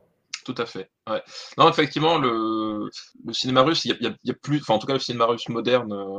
Euh, euh, et il y a plusieurs courants. Effectivement, un de ces courants, effectivement, c'est de, euh, c'est d'essayer de, de, de, de, s'inscrire dans la, dans la roue du, du, du, blockbuster américain de deux façons. Soit effectivement euh, avec euh, Daywatch et Nightwatch, qui, qui a quand même une proposition assez singulière, mais tu as beaucoup de films qui essaient justement d'être la version russe de euh, voilà, as, tu vas avoir Guardians qui va être la version russe de n'importe quel euh, film. Avengers, hein, surtout. Ouais. ouais. ouais de, de super-héros dans un Avengers. Tu vas voir, euh, tu vas voir des films un, un, peu plus modestes, mais tu vas voir des films comme Sputnik, par exemple, qui va être une espèce de variation d'Alien à la russe. Euh, voilà, ils ont beaucoup de, ils ont beaucoup de films comme ça où ils essaient de refaire ta Sem, euh, qui est le, qui est un, un, mix entre Apollo 13 et Gravity à la russe aussi. Euh, voilà, donc tu as beaucoup de films comme ça qui vont essayer de reprendre les formules américaines et de les faire euh, et de les faire à la russe. Et, et justement, tu, tu, parles, si tu fais bien de parler de ça, c'est-à-dire qu'il y, y, a quelque chose de très important dans, le, dans, le, dans cette dynamique-là, c'est que euh, il y a eu aussi, ça s'accompagnait milieu des années 2000 et avec une grosse explosion au tournant des années 2010 euh, sur les studios d'effets spéciaux russes. C'est-à-dire que tu as euh, des studios comme euh, Postmodern Digital, Film Direction ou comment il s'appelle un autre dont j'ai oublié le nom. Enfin, voilà, tu as, des grands studios russes en fait d'effets spéciaux qui commencent à émerger. Et c'est vrai que quand ils ont le budget, ils peuvent faire des trucs assez assez assez impressionnants et qui vont commencer aussi à se à s'exporter. C'est-à-dire que Postmodern Digital, on va le retrouver donc sur des, euh, sur des effets spéciaux de, plein de blockbusters ou de semi-blockbusters euh, russes, parce que quand on dit blockbuster, attention, c'est pas des, euh, des, budgets à 300 millions à l'américaine hein, quand même. Un blockbuster russe, voilà, ça, ça tourne plutôt aux alentours de, de 20-30 millions, ce qui est déjà énorme en termes de production là-bas. Mais voilà, des studios de, de post-production, donc post-modern digital notamment, on va le retrouver euh, ben, dans des films indiens, dans des films chinois. On va même le retrouver euh, à la post-production de, de, séries comme Tchernobyl en fait pour HBO. Euh, mmh. Donc voilà, c'est un, un, élément de, soft power euh, assez assez important pour la Russie. Voilà cette espèce de savoir-faire qui s'exporte donc avec des films qui vont finalement rester que dans le domaine russe, mais qui essaie justement à travers ces, petits éléments-là, voilà, le savoir-faire russe. Euh, porté par ces par ces, ces gros gros gros blockbusters quoi. Et donc voilà donc du coup ils vont essayer d'avoir cette espèce de dynamique euh, d'avoir leur propre blockbuster euh, leur propre leur propre version impressionnante avec on va essayer de reprendre les, les codes etc. C'est pas toujours très heureux c'est pas toujours très très heureux et la, la, difficulté qu'ils ont c'est qu'en fait c'est que parmi tous ces gros blockbusters il y a finalement assez peu qui s'exportent au-delà de, de, des frontières russes alors que c'est des véritables cartons à la maison quoi. Alors, ça s'exporte surtout en Chine, figure-toi. Oui, ouais. eh Alors, bizarrement. Alors après, on n'est pas non plus sur les mêmes volumes euh, de box-office et de rentabilisation. Hein. C'est-à-dire que c'est un cinéma qui coûte cher à l'échelle locale, qui est très soutenu par le gouvernement, euh, bah, sauf sauf quand les scripts n'ont pas été validés en amont. Hein. À ce moment-là, c'est un peu débrouille-toi et surtout débrouille-toi pour le faire exploiter et pour le montrer dans les festivals internationaux. Mais hum, après, la Chine, justement, ce dont on n'a pas parlé, euh, c'est qu'elle a développé son parc de salles au point où, et puis même euh, l'encouragement à aller en salle, euh, au point où c'est devenu le plus gros marché euh, mondial à partir de 2019. Ce qui se passe en Russie, c'est il y a également un développement en fait des constructions de cinéma, mais qui ne procède pas vraiment bah, de la, même euh, infrastructure, on va dire. C'est-à-dire qu'en Chine, il y a beaucoup de développement, Arnaud, si corrige-moi si je me trompe, mais de, de multiplex surtout. Oui, oui, c'est essentiellement du multiplex, effectivement. Dans des zones commerciales, ouais. Je me trompe peut-être, mais il me semble que euh, en 2019, c'était encore les États-Unis qui étaient le premier marché. C'est à partir de 2020 que euh, ça, a switché et que la Chine est devenue première. Bon, après, les circonstances sont un peu particulières. Puisque ouais, c'est ça, c'est la pandémie. Euh, voilà. Mais, mais c'est des les trajectoires, effectivement, qui sont prévues. C'est que en temps normal, le marché chinois va incessamment sous peu prendre de vitesse le marché américain. Et le, le, marché de, des salles russes, en fait, va beaucoup plus vers un modèle euh, bah, qui pourrait se rapprocher du cinéma indien, même si c'est loin, très très très loin de ses particularités, mais où on va construire des salles, en fait, dans des zones un peu plus reculées que les zones urbaines, en fait, pour toucher le plus large public possible et qui est vraiment un engouement autour de ce cinéma-là. Et là, pour le coup, dans le, le, cinéma de blockbuster, il y a un vrai sentiment national, patriotique, qui doit, une exaltation de la fierté d'être russe, qui doit être développée et en ce sens, bah, comme on parlait de, comme Arnaud parlait de ça pour le cinéma chinois, il y a un énorme développement, mais ce sont est presque gaguesque, des, films qui se passent pendant la Seconde Guerre mondiale en fait, et avec une approche, euh, je sais pas Stéphane si, si tu partages ça, c'est peut-être un peu extrême, mais moi qui m'a semblé quasi fétichiste en fait, par rapport au tank, par rapport à la Kalachnikov, par rapport à l'uniforme. Ouais, non, complètement. Bah, effectivement, d'une manière générale, mais c'est vrai aussi dans, de, dans même dans les blockbusters. Enfin, Guardians, par exemple, c'est assez, assez, frappant. Il y a quand même une, une vraie nostalgie euh, de la Russie soviétique. Alors pas forcément en termes euh, d'idéologie, c'est-à-dire le communisme, c'est peut-être pas ce qu'ils ont retenu, on va dire, de, de l'ère soviétique, mais par contre, et, et, ça se voit à travers euh, Vladimir Poutine, hein, enfin, voilà, euh, ce qui ce qui retient, c'est qu'effectivement, l'ère soviétique, c'était quand même le moment où le bloc soviétique, c'était le bloc euh, qui faisait front aux États-Unis, et globalement, le monde, c'était soit les Américains, donc l'OTAN, euh, soit, euh, soit la Russie. Quoi. Et effectivement, avec la, chute du mur, ils ont passé des, des, des périodes de, crise économique, idéologique, puis même artistique. Effectivement, on l'a dit, les, productions, le, cinéma, le cinéma russe aussi, il y a eu des gros problèmes à ce moment-là. Donc ils, ils, ont ils ont cette nostalgie dans le sens où mince, c'était quand même le moment où où la Russie, ça voulait dire quelque chose quoi. Euh, et donc c'est quelque chose qui vont, se réapproprier énormément dans leur cinéma, et notamment à travers le, le film de, de, de, guerre sur la Seconde Guerre mondiale, ils en ont des tétrachis. En fait, j'essaie de, de, de, tous les voir, mais en fait, je me suis rendu compte que c'était comme euh, vider l'océan avec une petite cuillère, tellement il y en a. Euh... En fait, chaque fois, tu, si tu vas sur IMDB et que tu vas sur la fiche d'un film, t'en as une dizaine d'autres qui apparaissent. oui, c'est ça. entendu et tu fais, mais putain, c'est pas vrai. C'est exactement ça. Et en fait, donc du coup, bah, c'est pratique pour plusieurs raisons. La première, c'est que bah, dans la Seconde Guerre mondiale, donc l'ennemi c'était les nazis. Donc en termes, si tu veux, de, de, de, de représentation, c'est assez facile d'en faire des méchants. Et même pour ceux qui arrivent à s'exporter euh, à l'Occident, finalement, c'est une pilule qui, qui passe facilement parce qu'effectivement, bon bah quand tu opposes les, les, nazis à un autre peuple, tu as tendance effectivement à être plutôt pour l'autre peuple, hein, généralement. Enfin, après, ça dépend des gens, j'imagine, mais. mais euh... Les choses ont l'air d'évoluer en France. Voilà, les choses ont d'évoluer en France. Mais globalement, il y a ce côté-là, c'est assez facile du coup de s'opposer aux nazis. Ça permet du coup de, parler de la, grandeur de la, Russie à une époque où c'était une Russie, euh, une Russie assez forte. Euh, et puis surtout, faut, faut savoir que à l'époque euh, de la Seconde Guerre mondiale, en fait, les héros russes, les héros au sens, euh, les héros du parti, il y en avait pratiquement un par jour qui sortait. C'est-à-dire qu'en France, on connaît tous l'exemple de, alors c'est pas la Seconde Guerre, mais c'est un peu le même système. On connaît tous l'exemple de Stakhanov, en fait, euh, cet ouvrier qui a, qui a, qui a, qui a développé son, son, sa, productivité dans les mines, etc., et qui a donné donc l'adjectif stakhanoviste euh, aujourd'hui en français. en fait, des personnages de, de cette envergure-là, ils essayent d'en produire euh, pratiquement tous les jours pendant la guerre parce que c'était un moyen de propagande assez efficace. Et du coup, ils ont à portée de main une, voilà, une espèce de, de, de, de, de récits héroïques généralement assez fantasmés, assez, assez voilà romancés, mais qui, qui leur permettent voilà de d'avoir des histoires bah, à la russe, c'est-à-dire plus grosses que la vie, avec des personnages voilà hyper hyper hyper hypertrophiés voilà dans leurs sentiments, dans leur rapport à la mort, au sacrifice, voilà. Donc c'est toute cette espèce de, de grandeur et effectivement euh, ce qui est intéressant, c'est que dans beaucoup de ces films-là, l'allemand qui est en face, euh, il y a beaucoup de films où finalement c'est pas tellement un nazi que juste un soldat allemand. Et il y a vraiment parfois cette espèce de côté euh, on, voilà presque un espèce d'héritage du pacte de Varsovie. C'est très très étrange comme comme comme relecture mais où ils se disent oui euh, finalement à peu de choses près on aurait pu on aurait pu être potes. Il y a vraiment des films russes où tu as vraiment ce que j'allais dire.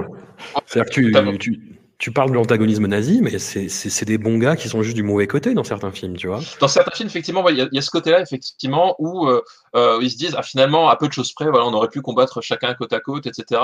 Euh, et alors, il n'y a jamais de, de, de moment où, euh, où ils vont dire les, les nazis c'est pas si mal que ça, mais tu as vraiment ce côté, on, occulte, on occulte le, le, le, crime de guerre, c'est-à-dire effectivement, on, on voit l'armée allemande, mais on oublie finalement quelque part que c'était aussi l'armée la, nazie, c'est-à-dire que euh, moi j'ai pas encore vu de film de guerre russe où on parlait d'extermination de, de, euh, systématique, à part évidemment Requiem pour un massacre, qui est quand même un exemple euh, des années 80, ouais, et qui est des années 80 et qui est pas du tout dans les mêmes conditions de conditions de production, euh, quoi que ce soit.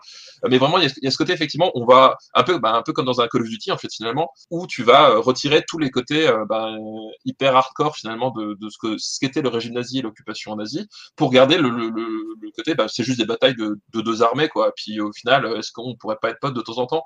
Et ouais, t'as as parfois cette espèce de fascination, et je pense que ça vient aussi du fait que euh, ça, ça, ça, participe aussi de, de, de cette même dynamique, c'est-à-dire que à travers ces films-là, ils essaient de retrouver la grandeur d'une certaine Russie. Et euh, il y a une certaine façon de dire, un fétichisme bon, pour les tanks, les films de tanks russes. C'est oui, oui, un oui, truc, mais c'est un truc, un truc de ma boule. Euh, y, non, y a mais, des, non, mais je veux dire, si, si, vous aimez tant les tanks, mais baisez-les, quoi. Je, je, suis désolé, mais à, un niveau, ça devient gênant, quoi, en fait. Ouais, non, mais c'est ma boule. Hein. Les, les, films de tanks, c'est un, un, truc à part entière. Il y a, y a, d'ailleurs une biographie sur le, sur le créateur du T-34 avec un film qui s'appelle Tanks for Staline. Euh, voilà. Euh, il y, a, y, a, une biographie sur le créateur de la Kalachnikov. Euh, le, film, le film, T-34, justement, oui. on, on, parlait de ce rapport euh, ambigu aux nazis, on va dire. Ça se finit littéralement sur une poignée de main entre les deux tankistes, tu vois. Les donc, tankistes, un... Voilà, il y, y, a le, le car nazi qui le, le, tank nazi qui s'est fait défoncer et il euh, y a l'officier qui sort et il serre la pogne, tu vois, de l'officier russe qui vient de le buter euh, dans le T-34 avant que son tank ne, ne sombre dans, dans, la flotte, quoi. J'ai vu ça, j'ai fait ah ouais, bon bah. Ouais, parce qu'en fait il y a voilà, bah, il y a cette espèce de fétichisme guerrier, conquérant et, euh, et de la grande Russie, mais aussi quelque part de, de l'homme fort en fait. Tu vois, enfin le culte, la personnalité de Vladimir Poutine euh, s'il nous paraît, enfin, je sais pas si vous êtes déjà allé à, à Moscou ou pas. Euh, moi, moi j'ai mis les pieds deux fois dans des circonstances un peu étranges, mais euh, à, par exemple, à l'aéroport de, de, de, Moscou, tu as des stands entiers de t-shirts de Vladimir Poutine, mais parfois même les mêmes. C'est-à-dire que des t-shirts de Vladimir Poutine chevauchant un, un ours, T'en as partout dans l'aéroport de Moscou, tu vois. Euh, alors que j'ai pas souvenir d'avoir croisé à, à, Orly des, euh, des t-shirts d'Emmanuel Macron euh, chevauchant un tigre, tu vois. Donc, un jet ski peut-être. Un jet ski peut-être, voilà. Donc il y a vraiment ce, cette fascination justement pour le, le, le, côté autoritaire, homme fort, voilà, qui, qui fonctionne visiblement quand même très bien en Russie, en tout cas en matière de, de diffusion d'images. De, et dans ces films-là, on retrouve ça, c'est-à-dire qu'effectivement, le, le, bah, le, le euh, allemand, bah, quelque part, c'est une espèce de modèle de virilité aussi, dans lequel finalement ils se disent, bah ouais, c'est pas si loin d'une certaine euh, idée de l'autoritarisme russe. Quoi. Et puis, est-ce qu'on peut parler de Stalingrad? Oui, bien sûr, parlons de Stalingrad. Alors, pas Jean-Jacques Hano, attention, parce qu'il voilà, y, a un homonyme, il y a un homonyme. Mais, euh, non, non, le oui, film de, de Fyodor Bondarchuk, voilà, de 2013. Donc, 2013 qui est un des plus gros succès au box-office euh, box-office euh, russe quoi. Voilà donc qui est un film sur la, bah, la bataille de Stalingrad pendant la Seconde Guerre mondiale et qui justement fait partie de ces pour le coup de ces vraiment gros blockbusters euh, euh, financés par le, le, ministère de la Défense, bien distribués parce que le film se, est sorti alors il est pas sorti en salle mais il est sorti en, en, en DVD chez nous et aujourd'hui il est sur Netflix. Mmh. voilà et donc qui va nous raconter le, le le récit héroïque d'une bande de, de, une poignée de soldats, même pas une bande, une poignée de soldats euh, pour euh, contenir le les Allemands pendant que ben, derrière l'armée s'organise pour pouvoir euh, livrer la bataille quoi. Et donc tu retrouves tout ce tout ce, tout ce décorum de euh, de la Russie sacrificielle, la Russie euh, de la résilience russe voilà parce que ce sont des ce sont des ce sont des, des, soldats qui sont un peu qui sont littéralement coupés du front mais qui vont voilà, puiser leur courage jusqu'au fond d'eux-mêmes pour tenir cette espèce de bastion qui vont on a souvent des, des, des regards des, des gens qui les voient dire enfin, mais c'est formidable ce qu'ils font etc. Voilà donc c'est euh, très hypertrophié. Quoi. Puis avec ce parallèle complètement pété du, du bulbe au début, où on voit des, des sauveteurs, en fait, des, euh, des euh, je sais pas si c'est des pompiers ou des sauveteurs, des sauveteurs, et qui disent voilà, si on peut faire ce genre de choses, c'est grâce à tous ces gens qui se sont battus à Stalingrad et qu'on fait ça. Exactement, exactement. et où tu as une histoire d'amour entre une Russe et un, un, officier nazi joué par Thomas Kretschmann, ou qui, qui, qui, est vu avec beaucoup. Enfin, c'est c'est un film qui a un énorme problème de point de vue, qui a un énorme problème de réalisation aussi, parce que faut, faut dire ce qui est en fait. Après, euh, j'ai échangé avec une spécialiste du cinéma russe et qui me disait oui par rapport quand même au cinéma des années 60, euh, c'est quand même pas euh, le, même cachet. Et elle me disait oui mais vous avez peut-être retenu juste les meilleurs films en fait. il y avait beaucoup de films de propagande soviétique qui étaient qui étaient hyper mauvais quoi. Mais après justement quand tu compares, enfin c'est un peu c'est un peu salaud de le faire, mais je disais Stalingrad c'est réalisé par Fyodor Bondarchuk et c'est un film qui est extrêmement pompier quoi, qui est vraiment calqué sur euh, une forme très contemporaine de mélodrame américain, avec une mise en scène des scènes d'action qui est complètement pompière aussi, avec ses effets d'accéléré ralenti complètement naze. Et quand tu regardes euh, Guerre épée, la version de son père, Sergei Bondarchuk, qui date euh, des années 60, bah, c'est quand même d'un autre tonneau. Après, c'est un film qui avait un budget euh, complètement euh, hallucinant, euh, je ne sais combien de milliers de figurants, qui dure 7 heures, je crois, mais, mais qui est, où il y a quand même, tu vois, un souffle épique. Même si c'est une grosse production, tu vois, il y a un souffle. Là, le souffle.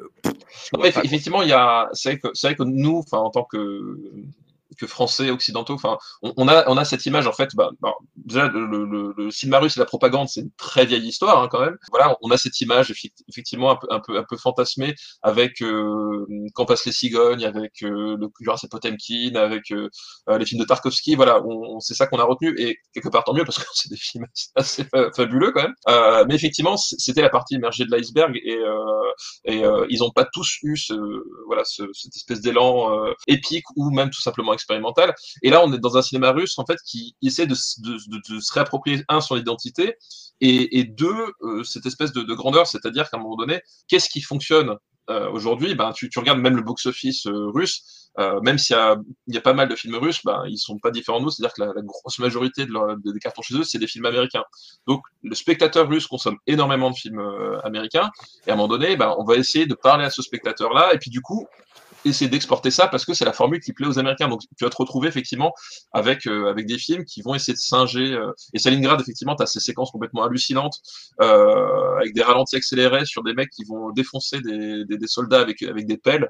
Enfin, t'as des trucs, t'as des trucs, euh, t'as des trucs complètement complètement déliants. Et donc voilà, ils ils, ils ont pas encore, enfin ils ont pas vraiment, c'est des films qui ont pas vraiment d'identité aussi marquée que ce qu'on le souvenir qu'on a, ou même que le cinéma chinois. Voilà, on, parlait de, un peu du grain de folie de, de ou de Telam qui à un moment donné quand il quand lâche la bride sur certaines séquences qui te font des trucs pour le coup vraiment mémorables euh, là la Russie a encore en tout cas cette échelle là parce qu'il y y, y, a, quand même un peu de d'auteur aussi euh, en, Russie mais en tout cas à l'échelle du blockbuster du film de, de, propagande ils ont ils ont pas encore cette espèce de de voilà de, de ton ou de liberté ou de, simplement de formalisme qui permettrait d'avoir de, de, distinguer un peu de la masse? Parce que je t'avoue que les films de guerre russes euh, j'en vois à peu près j'en vois régulièrement à peu près toutes les semaines et au bout d'un moment en fait je pour moi c'est tous les vraiment il y a un truc même quand ils essaient même quand ils essaient de, c'est fou parce que j'ai vu un qui s'appelle Red Ghost.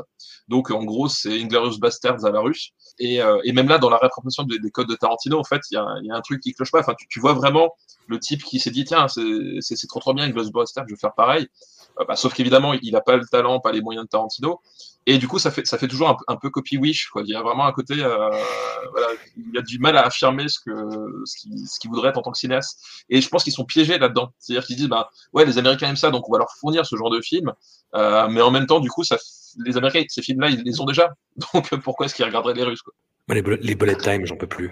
Les bullet Ah, mais time. les, alors, les bullet time d'obus, ce n'est pas un vrai film russe si tu n'as pas de bullet time d'obus. C'est Non, non, c'est vrai, mais, euh, mais putain, dans, dans T34, mais t'as ton argent, je sais pas, une, une cinquantaine, non, je, je sais pas, une Ah trentaine. non, t'en as plein. Ouais, c'est c'est- c'est piège de chaque, fois, en fait. chaque fois qu'ils tirent un obus, et en plus, c'est les obus à chaque fois, tu vois, ils, vont, ils avancent au ralenti et ils se frôlent. Et, et tu vois, ils- du coup, ils se dévient de 3 mm et boum Enfin, bah, c'est ah, c'est nul. Les... Aussi la musique similée Hans Zimmer à chaque fois dans ce Oui. film-là. Tout à fait, oh tout à fait. oui. Oh mon dieu. Les, les, les films euh, un peu plus historiques, en fait, de type euh, viking, tu me parlais de Rage aussi, je crois. Alors ça, c'est plus, ça c'est moins tendancieux, on va dire, au niveau histo... enfin, propa- propagande. Il y a même des surprises. Ouais, en fait, t'as quand même des surprises. En fait, en gros, c'est pareil. Il y a, il y a- il y a aussi une résurgence du film historique euh, et du film un peu autocentré viking. Bon, suite sans doute au, au- au succès de la série aussi. Euh, mais il faut savoir qu'effectivement, c'est assez marrant parce que les figures que tu vas retrouver dans ces dans ces films-là, euh, tu vas retrouver voilà une espèce de comment s'appelle de, de, de, de personnages historiques qui vont souvent se tourner autour de soit euh, Oleg le Sage, euh, soit Vladimir Ier en fait. C'est un, peu les deux grands les deux grandes figures vas retrouver souvent dans ces films-là. Pourquoi? Parce que Oleg le Sage, en fait, c'est le, premier dirigeant russe historiquement attesté. C'est-à-dire que, en gros, on, situe la, fondation de la Rousse, donc en fait l'État qui va donner après la Russie. Euh, et l'État fondé par des anciens Vikings en fait à, à mais en fait Riorik, euh, c'est un personnage dont on, la, la- on va dire la vérité historique est contestée. C'est un peu un personnage un peu légendaire, euh, voilà comme bah, comme pour les Vikings, Ragnar Lodbrok, en fait, c'est des personnages. On sait qu'il y a certaines bases historiques, mais globalement, le récit qui a été fait, et qui sont souvent des récits euh, apocryphes, c'est très largement romancé. Alors qu'Oleg, Oleg, c'est un, un personnage qui est beaucoup plus documenté, qui est beaucoup plus cerné. Et Vladimir Ier, pourquoi est-ce est important? Parce que Vladimir Ier, bah, c'est en fait le, euh, le souverain euh, qui, va, qui va fonder la, la, la Rousse, euh, enfin, qui va faire la transition entre la Rousse et la Russie, et qui va faire la, la Russie euh, chrétienne. Et notamment un film comme Viking, donc le, le film, le film russe, qui est centré sur cette question, c'est-à-dire que on va avoir le, le- toute la question, ça va être euh, comment se débarrasser du paganisme et euh, convertir la convertir au, au- christianisme enfin et apporter la civilisation. Et donc voilà, c'est aussi une histoire très importante de leur, euh, enfin une part très importante de leur histoire qu'ils aiment bien se réapproprier et qui en plus, euh, pour le coup effectivement, euh, tu peux tu peux dire oui mais bah, ça n'a pas de rapport avec Poutine, bah quelque part si parce qu'en fait euh, le comment dire c'est c'est étrange que enfin étrange on va dire que le- la coïncidence est amusante, c'est que ces films-là ont commencé à pousser aux alentours de 2015, 2016, 2018. Et euh, c'est un truc qui est très important à retenir sur la, la Rousse, euh, c'est que la capitale à l'époque, c'était Kiev. Ouais. Et Kiev qui aujourd'hui euh, bah, est en Ukraine. Et qu'est-ce qui s'est passé en qu'est-ce qui s'est passé en 2014 en Ukraine? Eh ben il y a eu la, la guerre des Donbass et l'addiction euh, de la Crimée. Et donc il y a quand même cette espèce de on va dire de, de parallélisme temporel qui est assez étrange que après cette annexion de la, la Crimée pour le moins contesté, hein, enfin contesté et encore, euh, je veux dire, il est rentré, il l'a pris, personne lui a rien dit. Donc bon, quand je dis contesté, je suis, je suis, je suis, je suis sympa, euh, mais que d'un seul coup, les, les films historiques de, de su- sur cette espèce de transition entre les Vikings et la, la, la Russie brutale. Et d'ailleurs, les Vikings, c'est pareil, on retrouve cette idée bah, de l'espèce de, de, de masculinité un peu exacerbée avec des mecs euh, super bien gaulés euh, qui massacrent des gens à l'âge. Euh, voilà, il y a quand même une certaine correspondance et je pense que si ces films-là ont pu exister et à, pareil, un tel niveau de budget, c'est qu'à un moment donné, ils se sont dit, bah tiens, ça peut être intéressant de raconter cette histoire et de raconter la Kiev russe, qu'est-ce que c'était, quelle fierté on en a, quoi. Alors, c'est quelque chose que ça, partage, mais euh, avec le cinéma chinois, c'est effectivement les, les rôles féminins sont vraiment réduits à une portion congrue. Et quand ils existent, comme dans le film euh, Bataillon ou dans un film qu'on va citer bientôt, euh, c'est des personnages qui sont euh, masculinisés en fait, qui intègrent le corps euh, militaire et qui sont transformés en hommes, hein, plus ou moins. euh. Dans, le cinéma chinois, il y a, y, a, y a quelques personnages féminins quand même, mais dans le cinéma russe, c'est vraiment euh, la portion congrue. Et c'est la seule chose que je reconnais à cet égard au, cinéma indien, c'est que les, les femmes sont dans un, un moment de, de, de l'histoire de, de cette cinématographie où elles prennent de plus en plus de place et où elles le font euh, en, en plus avec, euh, avec avec intelligence et pertinence et euh, en s'emparant de, de, de thèmes sociétaux et, euh, et, et en le faisant avec un, un vrai regard artistique qui fait défaut euh, à beaucoup de leurs homologues masculins. Pour revenir sur le cinéma russe, tu parlais justement bah, de 2014 et de la Crimée et de l'Ukraine. Je t'ai fait voir des films Ouais, tu m'as fait voir, euh, c'est ça. Voilà, c'est-à-dire que toi, tu, tu, disais oui, et ça permet d'aborder, alors plus ou moins sous un angle métaphorique, plus ou moins entre les lignes. Là, on va rentrer dans le, dans le frontal des films qui parlent vraiment de ça, des films récents. Il y a un film qui s'appelle, et je m'excuse d'avance pour la, la, prononciation, pour, euh, qui date de 2017, qui s'appelle Crime, qui est euh, une approche euh, sais, mélodrame d'action, on peut appeler ça comme ça. C'est ça, ouais. ouais, ouais. Voilà. Un couple qui n'a pas du tout, euh, qui, est, qui, est, qui, est, basé en Ukraine et qui n'a pas du tout la même vision euh, du conflit en fait. C'est-à-dire que on, on, a la, la femme du couple qui, qui voit son pays lui échapper un petit peu et on a le, le mec qui est, euh, bah, c'est un peu une sorte de voix de la raison, hein, comme toujours, qui, qui voit en fait les troupes russes arriver comme des sauveurs en fait. Hein, face à, à justement bah, les, les, les, rebelles ukrainiens qui sont montrés uniformément comme des, euh, comme des nazis. Quoi. Alors que ça. Euh, voilà, la, la, réalité était beaucoup plus compliquée que ça. C'est-à-dire qu'il y avait des nazis, mais c'était euh, c'était une partie d'une espèce de, de, de, coalition complètement improbable euh, avec des intérêts divergents. Et là, là voilà, il n'y a pas d'intérêt divergent. Non, non, non. c'était des, des, des, nazis et on, on les montre pas comme les nazis de la Seconde Guerre mondiale. On les montre vraiment comme des brutes épaisses. C'est ça, comme, comme des. Enfin voilà, et ce qui est, d'amusant, façon de parler. Mais ce qui est marrant, c'est qu'effectivement, euh, ce, ce, dont, on va parler là, c'est que ils, abordent cette question-là effectivement sur le thème du fascisme à tel point que on va voir des séquences sur euh, sur des sur des gens qui vont se rappeler le fascisme dans les années euh, dans les années 40 qu'est-ce que c'était cette espèce de traumatisme du coup? Mais en fait euh, à aucun moment on va te parler de l'Europe en fait. Parce que une partie de la, la, la crise ukrainienne à, à l'époque c'était justement le renversement du gouvernement au profit d'un gouvernement pro-européen. Et en fait s'est engouffré là-dedans aussi eh ben, des nationalistes euh, et des nationalistes euh, à tendance nazie. Mais c'est une, une, partie de ces films-là qui est complètement occultée. C'est-à-dire que vraiment, ils se disent, bon, bah, on est venu, on est venu pour taper sur des nazis et finalement, heureusement qu'on est là parce que on a sauvé le brave peuple d'Ukraine. Alors qu'effectivement, à Kiev, euh, typiquement, la racine de, de choses, c'était effectivement des mouvements pro-européens et c'était ça qui avait un petit peu, va dire, vexé Vladimir Poutine, même s'il a toujours nié avoir été impliqué dans, le, dans la guerre des Donbass. Hein. Pour lui, c'était mmh. pas ses troupes. Voilà. Et alors, Crime, c'est un film qui est, euh, qui est presque mignon, tu vois, dans ses, tellement ses intentions sont transparentes, en oui, fait. Voilà. Tel, tellement c'est grossier, tellement les, les. Et voilà, et puis même dans sa façon d'aborder le mélo, en fait. C'est-à-dire que c'est une histoire d'amour impossible sur fond de conflit, mais avec une grosse scène de cul au milieu. tu dis, mais putain, ah là là, la subtilité est morte pendue. Mais à côté de, du film suivant, qui date de l'année dernière, Opol Tunovska, on est, on est chez Lubitsch, hein, on est dans le royaume. ouais, c'est Casablanca à côté. Voilà. Ouais, voilà, c'est, on est dans l'évanescence scénaristique absolue. Opol c'est un film qui s'inspire de, de, personnages réels et où là, en fait, c'est une suite de, de, de, jeunes femmes ukrainiennes qui sont traumatisées par les événements et qui vont former un bataillon euh, dans un tank. On, on voilà. en revient toujours au tank. Hein. On en revient au tank, voilà, une fois de plus. Voilà, et c'est comment, en fait, ces femmes-là renoncent à leur vie, renoncent à leur personnalité pour se fondre dans un tout, pour se fondre dans ce conflit-là, dans cette cause-là, en fait. C'est vraiment une, une aliénation, mais qui n'est pas présenté comme tel, hein, qui est présenté non, bah, comme, un, comme un absolu, quoi.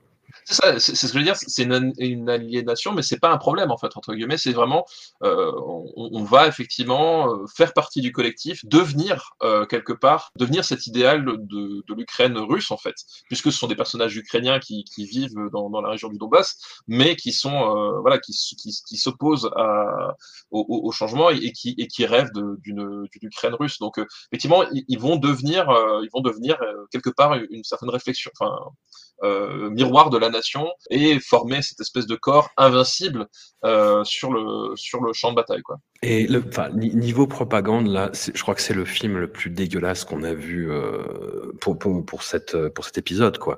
C'est ouais, ouais. absolument incroyable. Non, c'est incroyable à tous les niveaux. Alors déjà, effectivement, euh, on parlait du film chinois et des films indiens, mais alors, là, en termes, ne serait-ce que d'un point de vue purement esthétique, c'est à milieu. C'est-à-dire qu'à bout d'un moment, quand j'ai lancé le film, je me suis demandé si j'avais pas téléchargé un porno à la place. Tellement la, la lumière, la façon de filmer les gens, j'étais là, je c'est euh, il y avait il y a un truc enfin c'est c'est au-delà de l'entendement faut vraiment le voir pour le pour le croire. Et effectivement euh, dès le début en fait il y a un truc qui m'avait scié c'est qu'on suit un personnage au début on sait pas qui c'est on se rend compte qu'en fait ça va être le le père d'une d'une des jeunes femmes en fait euh, du, tank qui est un officier qui est un officier russe. Et il arrive à la frontière. Donc tu vois l'énorme panneau frontière machin. Il arrive et au moment où il a franchi il se fait tirer dessus par des par des par des mortiers des et, des canons d'artillerie. Et en fait, donc tu as un espèce de montage super chelou où justement tu as l'armée régulière ukrainienne. Et puis d'un seul coup, tu as, des zooms sur des casques SS. J'ai fait, attends, quoi? Qu'est-ce qui s'est passé? Et, euh, et, en fait, je me suis, je, me suis dit, mais qu'est-ce qu'est-ce que c'est que cette histoire Et donc, en fait, effectivement, ce, qu'on disait, c'est que de ce conflit, ils ont retenu que le fait qu'il y avait des, franges euh, nazies. Et en réalité, les franges, les groupuscules nazis euh, en Ukraine à cette époque-là, était organisé de telle façon que c'était des groupuscules de protestation, mais c'était pas des groupuscules de combat en fait. Il n'y avait pas de corps expéditionnaire euh, néo-nazi euh, en Ukraine avec accès à un armement euh, justement tel qu'on le voit dans le film. Mais là, il y a, y a, vraiment une superposition. C'est genre, hop, tu vois, tu vois un plan sur un, un soldat avec le drapeau ukrainien au-dessus. Le plan d'après, tu as un plan sur un casque avec le logo SS. Et ça, je te parle, c'est les trois premières minutes du film. Et, là, tu fais bon.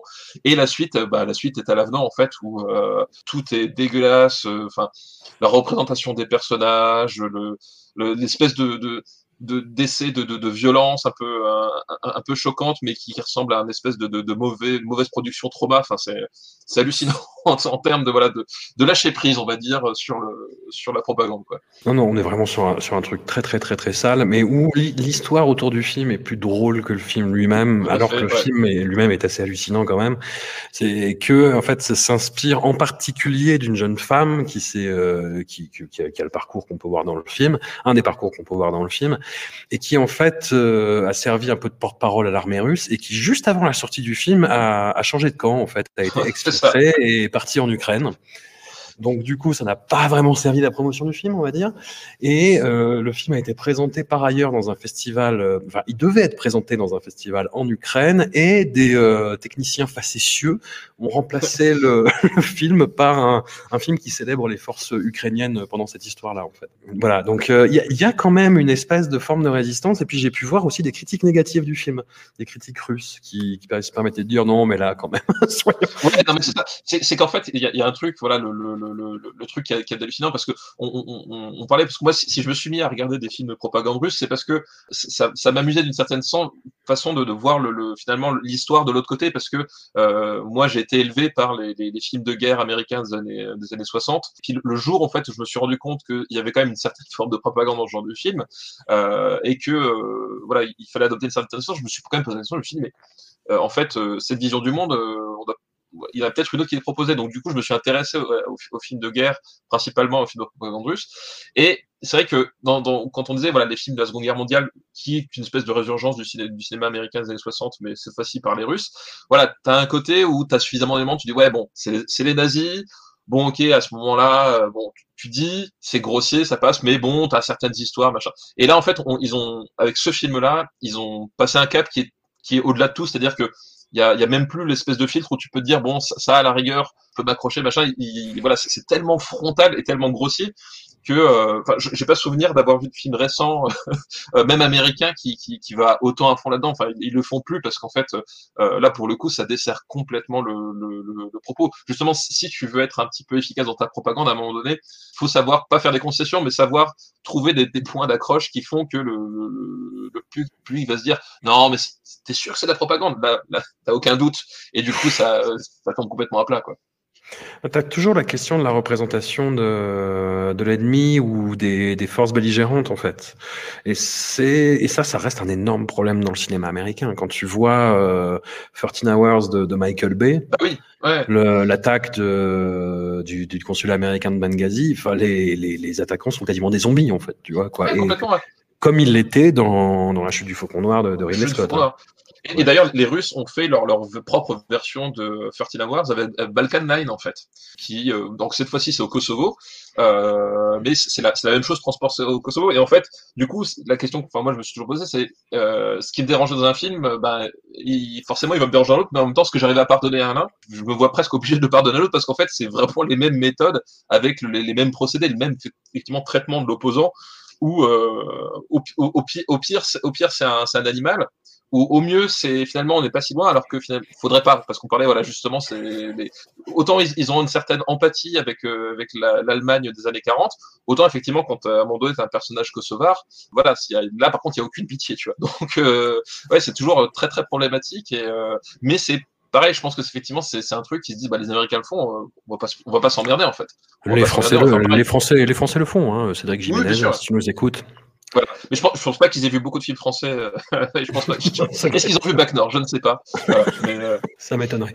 Et hum, bah, j'évoquais un petit peu le, le, cas de la critique euh, en Russie. Il y a quand même des, des critiques qui, qui, continuent à oser à émettre des, des, jugements négatifs sur des œuvres patriotiques, mais toujours avec un petit pas de côté, avec toujours beaucoup de prudence et beaucoup d'autocensure.